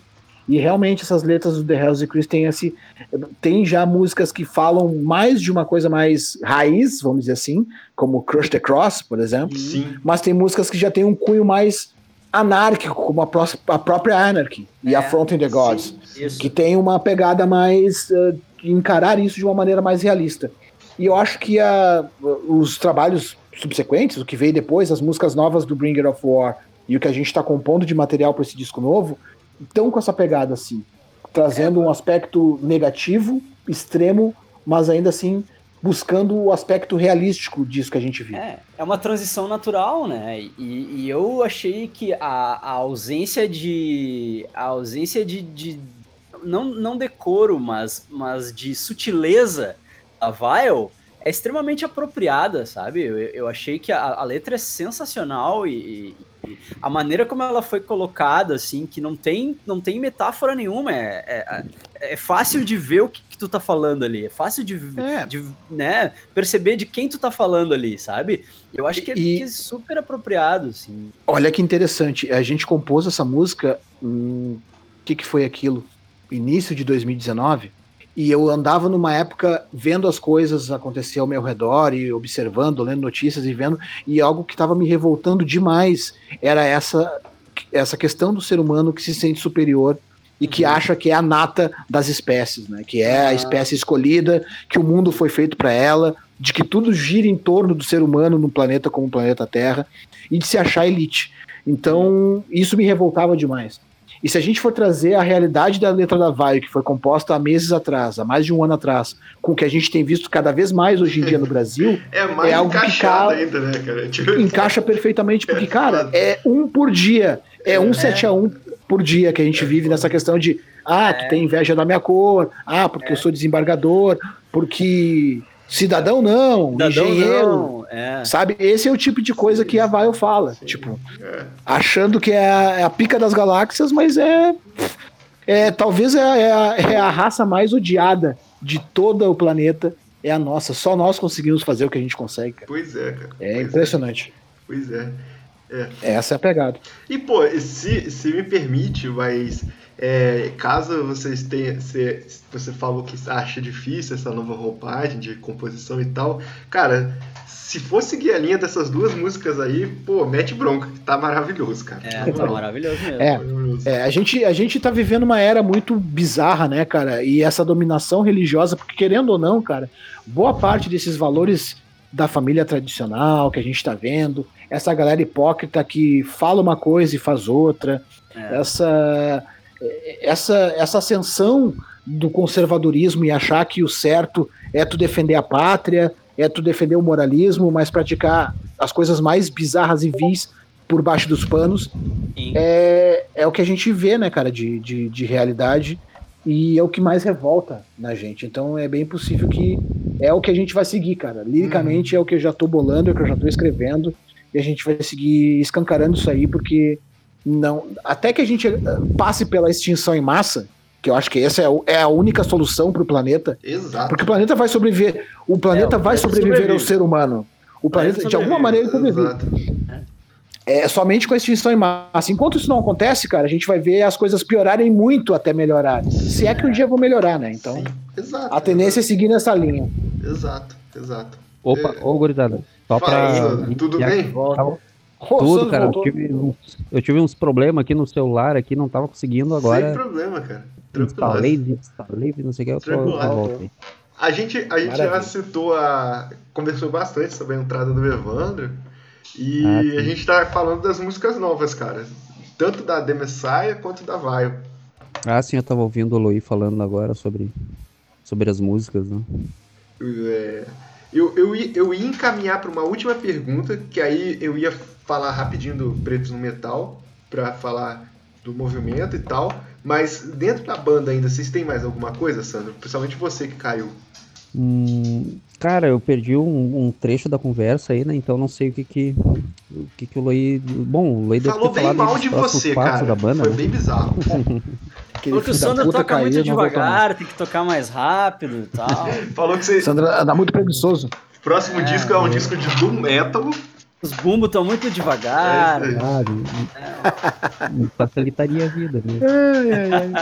Ah, ele ia agradecer, certamente ia agradecer. Ah, claro. Cara, a gente comentou sobre a entrada do Evandro, da, da, Ah, da, da pegada que ele deu diferente do Pena, que ele nunca teve intenção de copiar o Fabiano, que ele tem a sua Sim. própria característica e identidade musical.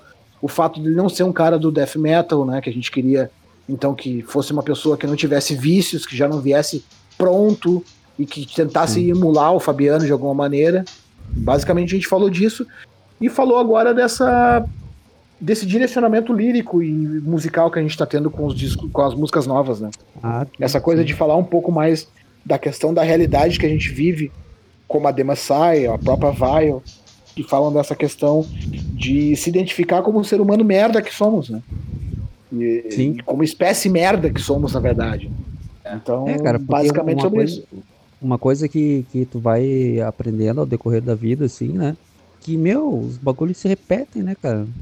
As, as mesmas mazelas se, repetem, assim, né? Os mesmos pensamentos uh, utópicos. E Isso, então, o que o Loi falou um pouco ali, né? É um combustível pro cara botar na parte lírica da, da, da, da banda, mas também ah, a questão de composição, né, cara? Tu, tu volta a ter aquele Porra, aquela raiva embutida ali, né, cara? Sim. É, o sentimento se traduz para o instrumental também, né? É, também. É até, é até uma, uma.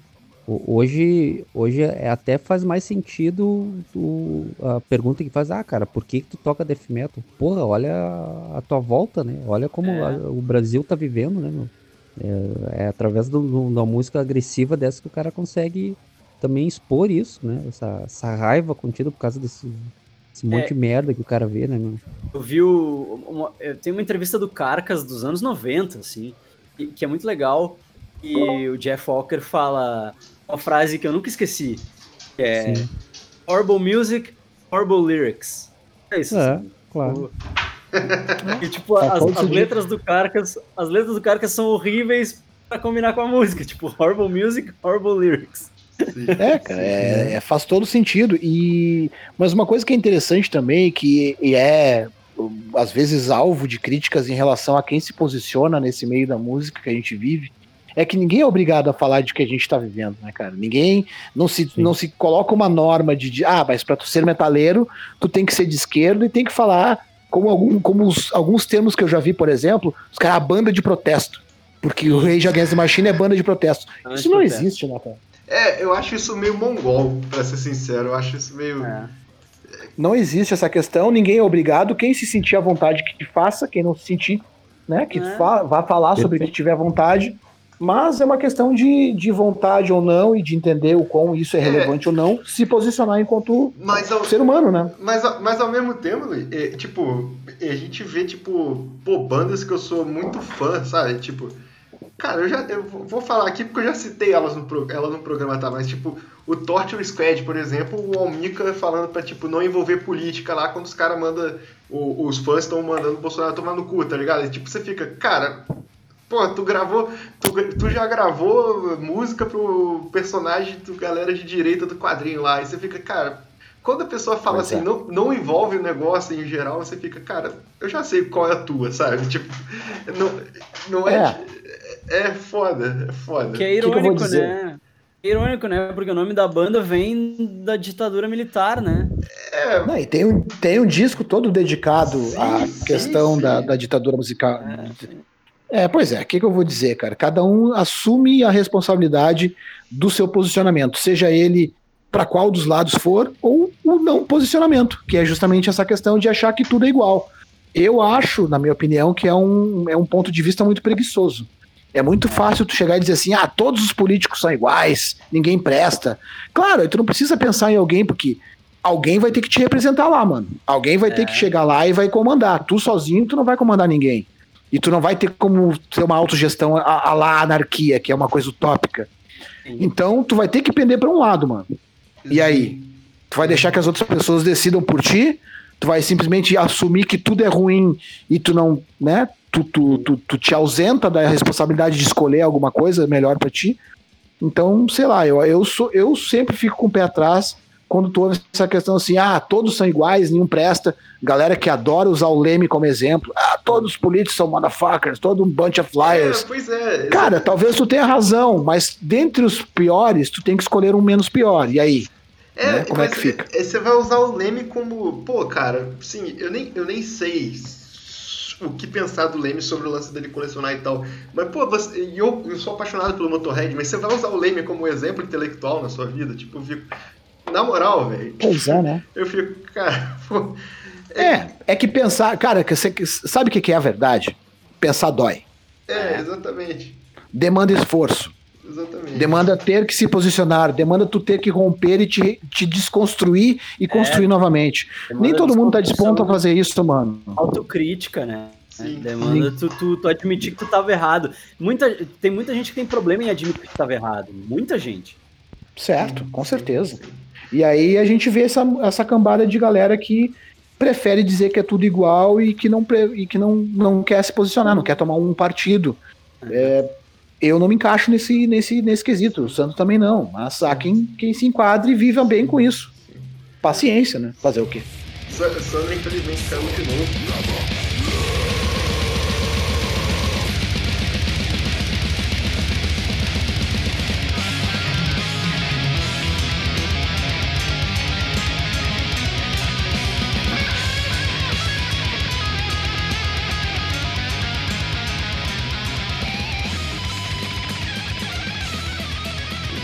Mais uma pergunta, na verdade mais duas.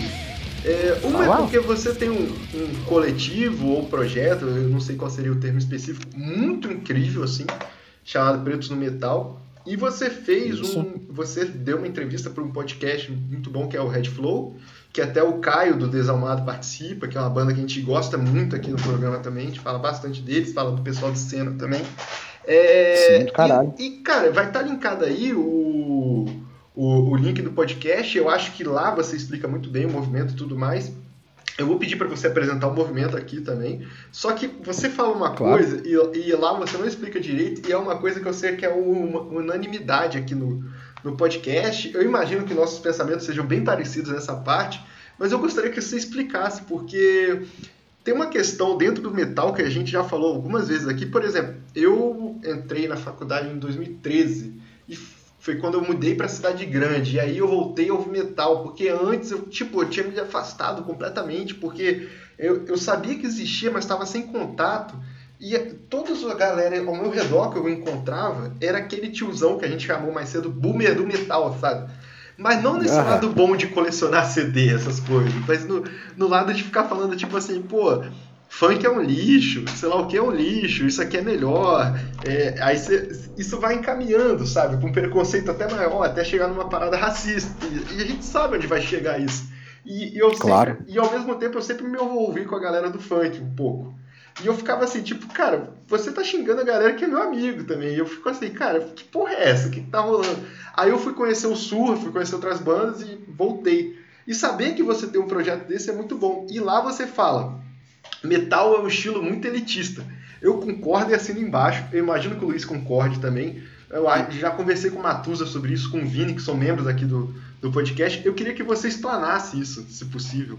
Claro, claro. Cara, na verdade, assim, é, o, o, projeto em si, o Preto no Metal, ele surgiu de uma maneira muito despretensiosa. É o que eu sempre digo Sim. quando tenho a oportunidade de falar sobre como ele surgiu. Porque a minha, a minha guria, a Indy Lopes, ela é fotógrafa.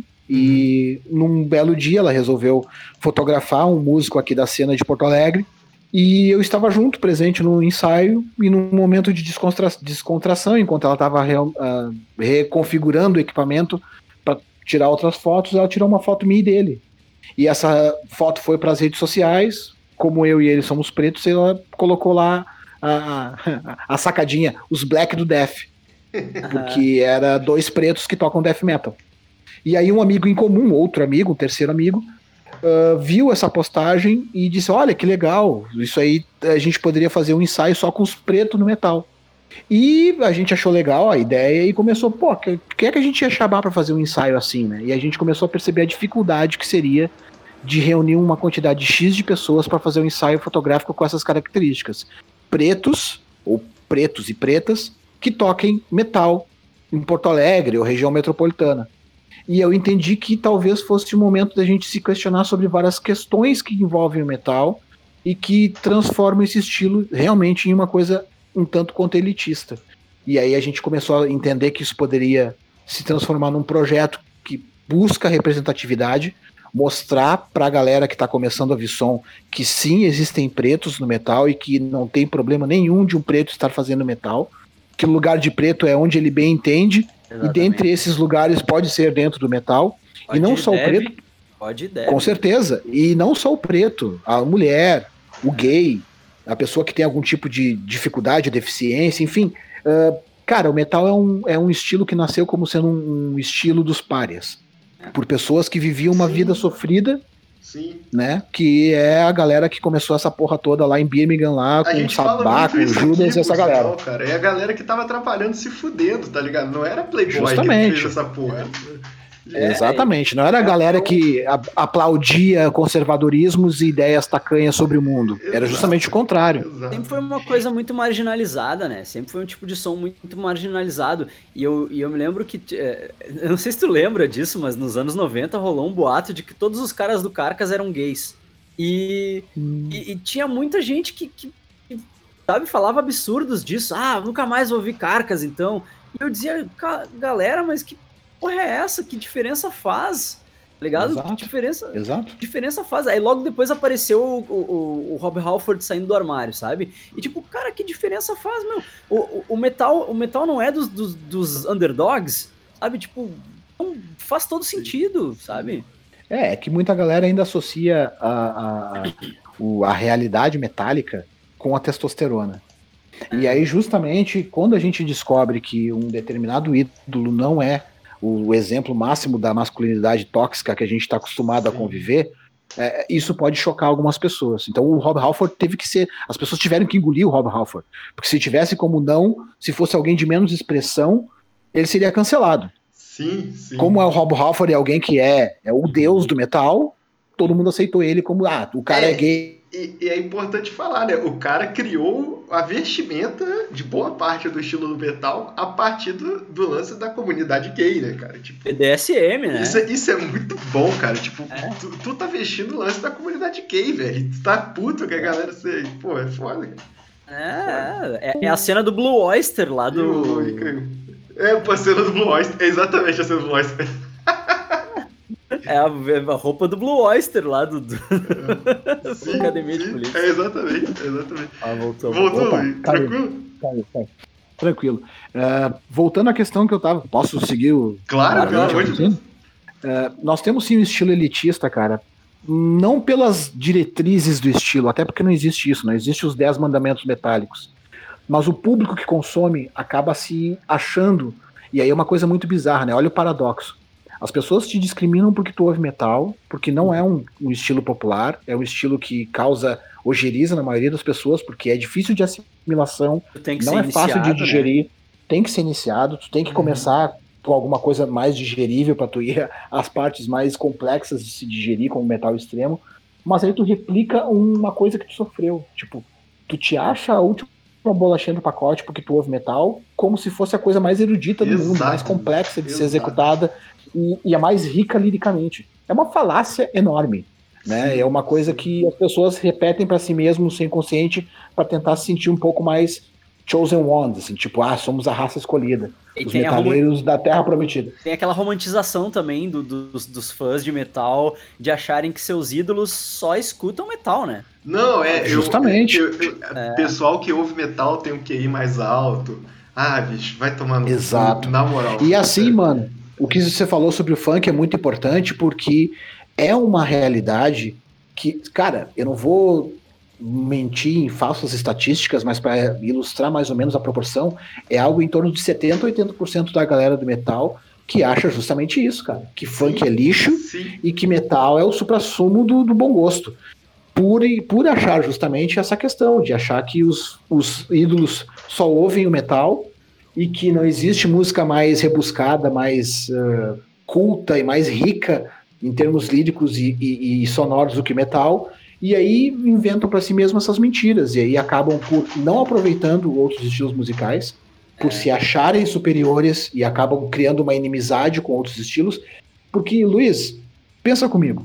Tu não vê um cara que ouve blues dizendo que ah, porque o blues é o estilo mais foda, pica das galáxias. Tu vê um cara que ouve jazz, ouve reggae, ouve, sei lá, ska, qualquer outra coisa, tendo essa visão que o metaleiro tem de se achar É, superior. Geralmente, geralmente essas pessoas são mais abertas aos outros estilos de música, né? E, e o, que eu, e o que eu tenho gostado eh, na, na geração mais nova, assim, é, é que justamente essa desconstrução, né? Que a, tu vê que galera mais nova, al- alguns, né? ah, eles, eles, eles têm essa visão do metal mais como, tipo, um estilo de música como qualquer outro. Então, tipo, tu escuta metal assim como tu escuta música eletrônica, sabe? Tipo, ah, eu, eu fui num show do Wesley Dine, só pra dar gatilho no Denada. Pô, aí, Eu pô, fui no show, ano passado, ano passado eu fui no show do Só, Wesley só pra Dine. ajudar o Luiz, é gatilho ruim, tá? Não é porque eu queria estar lá, não. é que Eu queria bater no maluco de lá. É, isso. Ai, que loucura. E eu, e eu conheci dois guris lá, tipo, ga- galera. De, tinha galera de todo o Brasil lá, né? Daí eu conheci os guris do, do Nordeste lá, e, e eles, depois de lá, eles foram pra uma festa de música eletrônica, sabe? Gurizada mais jovem, assim. Então tu, tu vê que ah, o- metal é, é só outro tipo de música, entendeu? Tu pode. É, é- é mais um tipo de música que tu pode aproveitar.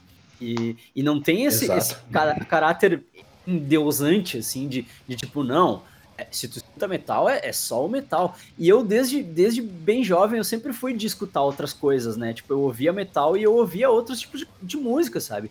E, e aí, às vezes, que eh, ti- tinha muita gente que não entendia, sabe? Tipo, amigos meus que não entendiam, assim.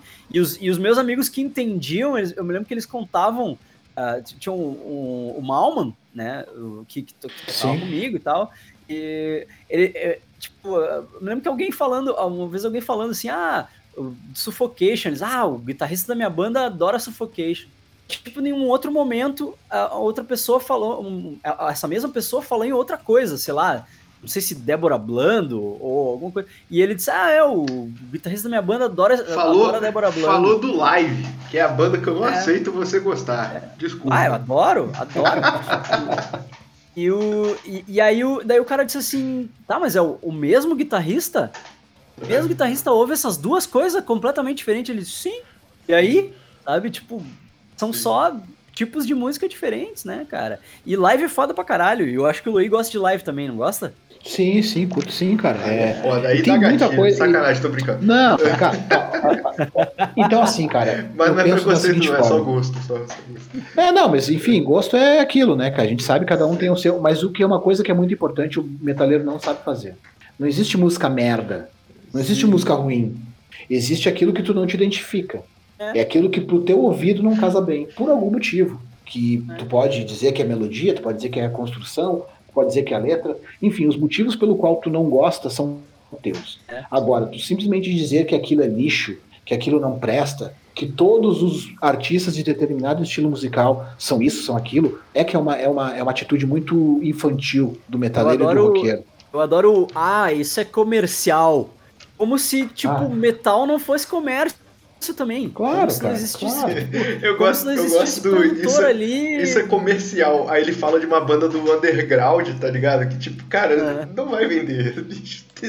Cara, É, É, mas é, é tipo, é, é, é muito. É, é justamente isso, cara. As pessoas precisam entender que se tu quer uma evolução enquanto pessoa, tu precisa rever conceitos, reavaliar atitudes e estar disposto a se desconstruir. Eu sou um cara que, por exemplo, hoje não me sentiria mais à vontade em usar um discurso que eu usei em vários shows meus, e o Luiz já deve ter visto em algum, que nós somos uma família, que nós somos uma legião. Cara, não considero mais o metal uma legião, uma família. Porque eu não quero estar em condição de família com um cara que é homofóbico, com um exato. cara que, que é racista, que é cuzão bastante para achar que pelo fato dele ser branco ou acha que é ariano, ele é, superior a alguém por conta de sua, sua ascendência europeia ou por qualquer outro motivo. Pois é. Então, tu tem que estar disposto a rever esses conceitos. Eu sou um cara que É. já mudei muito desde que eu conheci o Luiz, por exemplo, até hoje. Isso se traduz em vários comportamentos.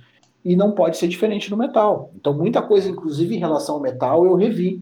E comecei a entender que sim, nós somos. Fazemos parte de um estilo musical que tem uma origem contestadora, subversiva e de questionamento, e ir contra isso, achando que é. Mas aí a gente também tem um, um revés interessante disso aqui, né? É só um estilo de música, mas tem uma característica por trás desse estilo de música, né? É, até que ponto seria só um estilo de música que permitiria, por exemplo, eu pregar ideias religiosas através da minha música, ou pegar ideias de preconceito racial, ou ideias de extremismo social, com, sei lá, com ódio a, a gays, ódio a mulheres, ódio a menos favorecidos financeiramente. Então, eu acho que ele tem um cunho e tem uma origem contestadora.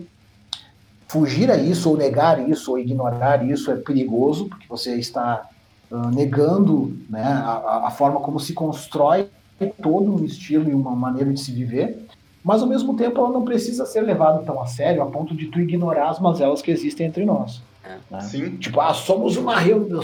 Porque isso aí soa como culto. E aí é fanatismo, e é perigoso isso, né, cara? É, e, e, e, e pra mim é isso que gerou. Eu não vou aprofundar nessa, nessa discussão porque seria mais muito tempo. Adoraria em outro momento, mas seria muito tempo. Mas ouçam o podcast do Red Flow, vou até fazer outra pontuação que você fala Lee.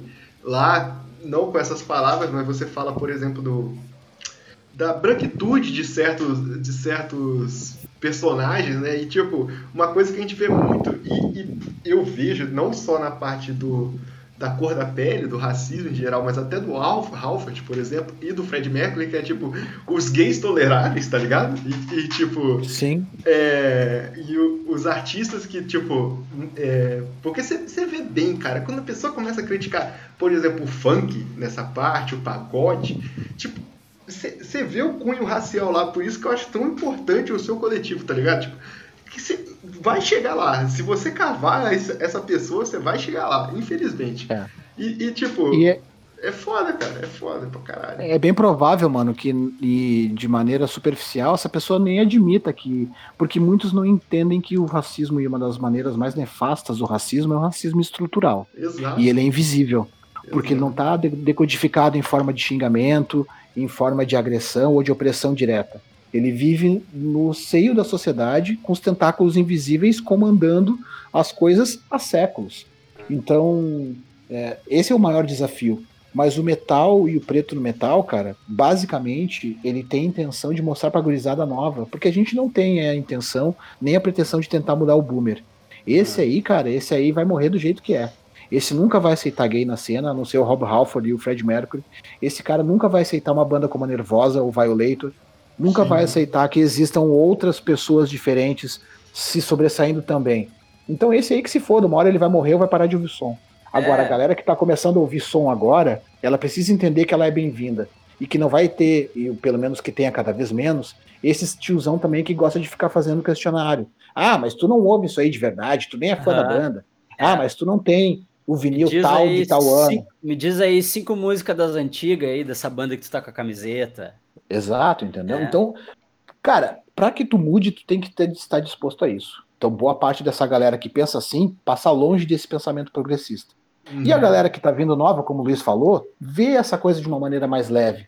Então, não são propensos a repetir esses erros. Mas a gente tá aqui para se assegurar de que isso não vai acontecer. Então, o Exatamente. Preto no Metal quer mostrar justamente essa representatividade do preto, que o preto existe sim fazendo metal, e deveria haver mais pretos, porque a gente é um país miscigenado e preto, então Até- deveriam ter mais. Até porque, até porque deve existir toda uma cobrança também pra quem é preto, né? De, de tipo assim, como assim, cara, tu é preto e tu não gosta de samba? Como assim tu é preto e Justo. tu quer ouvir rock? Como assim? Que que é isso? Sabe? E, e pra, pra gurizada nova que, que tá se enxergando dessa maneira, pensar, não, mas eu, tipo, eu, eu posso ouvir o que eu quiser, eu posso tocar o som que eu quiser, sabe? Não é Exato. por causa da cor da minha pele, sabe? Tipo, Às vezes, Luiz, de maneira até é, não por maldade, no- no- na base do sem querer, parte da militância afro pratica essa questão pelo, pela ânsia do afrocentrismo.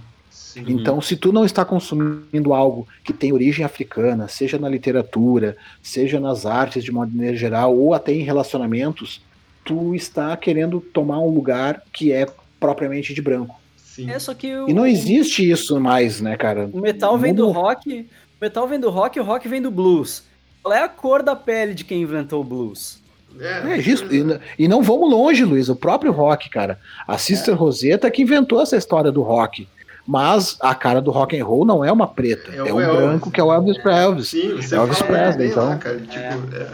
O, o- Então é, é complicado, né? Sim, exato, exato.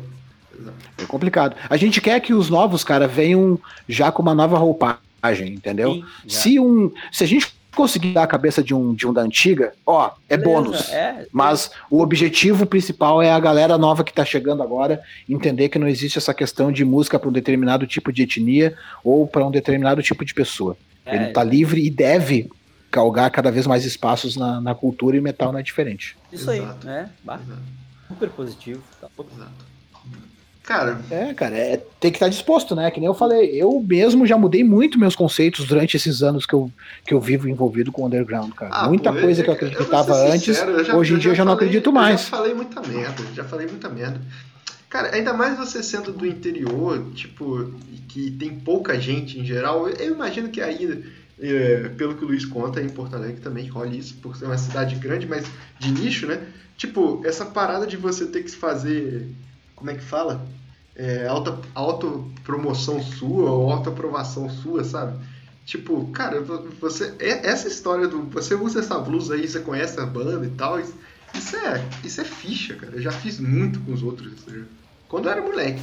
Bem É, novo, assim. Já fizeram muito comigo isso, daí Também. eu, eu procurava não fazer com os outros isso, na verdade. Já não. Pois Eu, é. eu, com meus 13 anos, fazia com todo mundo.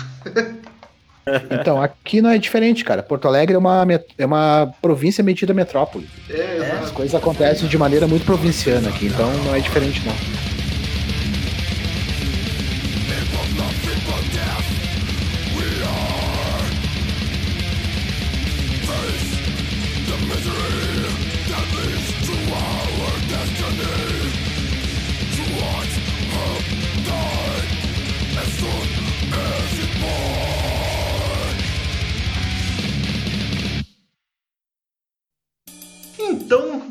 Finalmente aqui, eu queria agradecer novamente.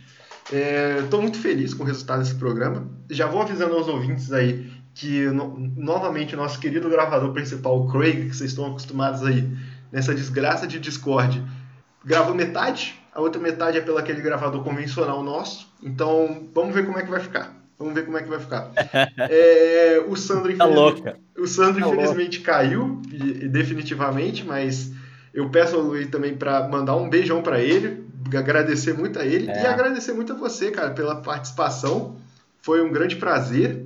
É, e, e foi muito bom, é, é muito bom ter esse hobby que é o Coachcast e, cara, a oportunidade de falar com, a- com as bandas que a gente gosta e falar a história toda da banda, pô, é incrível isso, cara. Incrível. Caralho mesmo.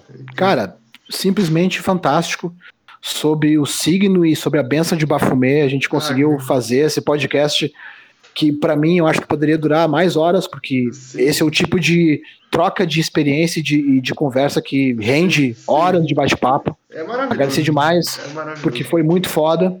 Ah, obrigado pelo espaço para a gente falar de questões que muitas vezes são ah, negligenciadas pela galera que divulga conteúdo em geral, mas que eu acho que são importantíssimas a gente falar, que é essa questão do preconceito, da, da pseudo ah, superioridade do metal em relação a outros estilos. Sim. E dizer que estamos aí, cara. Quem curte a banda, segue lá a gente nas redes sociais, Rebellion na fanpage. Ah, sim. E no Instagram, e YouTube, o Preto no Metal também tem sua É, fanpage. Segue a gente lá, Instagram, e, e a gente tá para lançar um, documentário, cara. Fiquem ligados que na Sério? sequência a gente ainda Ó, pretende divulgar isso aí. Um documentário a que respeito foda. do Preto no Metal. Que foda. E indicar aí um canal bem bacana que a gente falou bastante nesse, nesse podcast, mas que eu acho que é de suma importância e que traz uma visão bem realista de como a gente vive a cena underground, que é o Red Flow, Sim, sim. que eu acho bem bacana. E um som pra gente ouvir, um sonzinho. O que, que vocês acham? Será que a gente consegue ouvir Terrorizer? Porra, com Claro. certeza, com certeza. Terrorizer, Fear, Fear of Napalm é um clássico e eu acho que é uma, uma música bem, bem bacana pra gente ouvir. Porra, e obrigado, que- galera, que- pelo espaço. Foi do caralho. Valeu, Luiz, pelo convite. Valeu. Capaz, é é nóis. nada. Valeu tudo. Tamo junto, cara. Obrigado Cara, mesmo. Obrigado, obrigadão, obrigadão. Valeu, valeu vocês por participarem aí e contar toda a história da banda. Caralho. Obrigadão mesmo. Obrigado, Luiz, mano. o que, que você tem para nossos ouvintes dessa semana aí? Ah, eu vou indicar uma série islandesa. Islandesa, série da Islândia. Pô, vocês se, vocês se esforçam com, com indicação, cara. Pô, tá maluco. chamada, chamada Trapped. Ela- ela é uma série que é, é uma série de TV da Islândia, mas ela tem no Netflix. Não é uma série original Netflix, mas o Netflix passa ela. Tipo, tem, tem duas temporadas. A primeira temporada eu já vi toda, a segunda eu tô, tô vendo ainda. A primeira temporada, a, a trama é, é tipo um, um- É um chefe de polícia de uma cidadezinha da Islândia, uma cidadezinha cozinho, pequenininha assim. E, e daí, tipo, tem um. Tem um, um- uma balsa lá, um barco, e no momento que o barco chega, eles encontram um corpo mutilado na água. Tipo, que é só o tronco da pessoa, não tem a cabeça e não tem braços nem pernas, assim. E, e ele começa a investigar esse assassinato, meio que relacionando a, a balsa que chegou. E aí tem toda uma trama de, de tráfico de pessoas, tem, tem ah, um- uma trama política com, com ah, tem a ver também com né, ricos versus pobres, a galera a galera elite ah, querendo construir co- coisas para lucrar, enfim, tipo tem, tem toda uma trama, é toda uma trama, é uma série de, de investigação, de mistério, assim, e é legal pra caralho, assim, e, tipo é é massa porque ela tem aquela lógica não hollywoodiana das coisas, então é bem é, é, é diferente assim de olhar e, e é, é- é bom pra pra quebrar, sair um pouco do- dos padrões que a gente tá acostumado assim. É, entenda no Netflix já é uma, já é uma coisa já. Interessante. Bacana. Interessante, foda. Vale a pena, Ah, vale a pena. São Foda. 10 episódios da primeira temporada, é legal pra caralho. foda. Então, eu só estudei nesses meio tempo aí, pra caralho, e é isso. E vi filme, um filme que eu não gostei, então não vou indicar não. Mas eu vou indicar o Senna, cara, porque é, eles lançaram outro assunto que a gente tá. Eles lançaram o Drops deles, que é o podcast deles, vai estar aí o, o, o, o link. E um- uma semana atrás, sem ser esse último que eu ainda não ouvi, há uma semana atrás eles citaram esse lance que a gente comentou hoje, do dificuldade do underground e tal, e da dificuldade da carreira de músico, quando não tem esse glamour que a gente pensa. E eles e eu comentei até lá que, tipo, o documentário, Luiz, que a gente comenta pra caralho aqui, o Harry Gun, tá? Vai, vai rolar esse podcast sobre esse, esse, esse, esse documentário. E, cara, vai estar aí o link do Senna aí, o- é o podcast, é o canal, é o, a aglomeração de programas do, do pessoal do Desalmado, do Caio do Esteban e da, da Nath, do Manja Cadáver, é, que agora tem até o, o brother lá do, do baile do Capiroto junto. Então, cara, sigam eles aí, que é, é incrível também, é um complemento foda pra caralho. E, cara, é isso. Tá subindo um Terrorize aí maravilhoso, Fear of Napalm. E, cara, obrigado novamente, Luiz. Tamo junto pra caralho e, porra, tô feliz pra caralho, na moral. Beijão pra vocês. Muito massa. Sai, galera.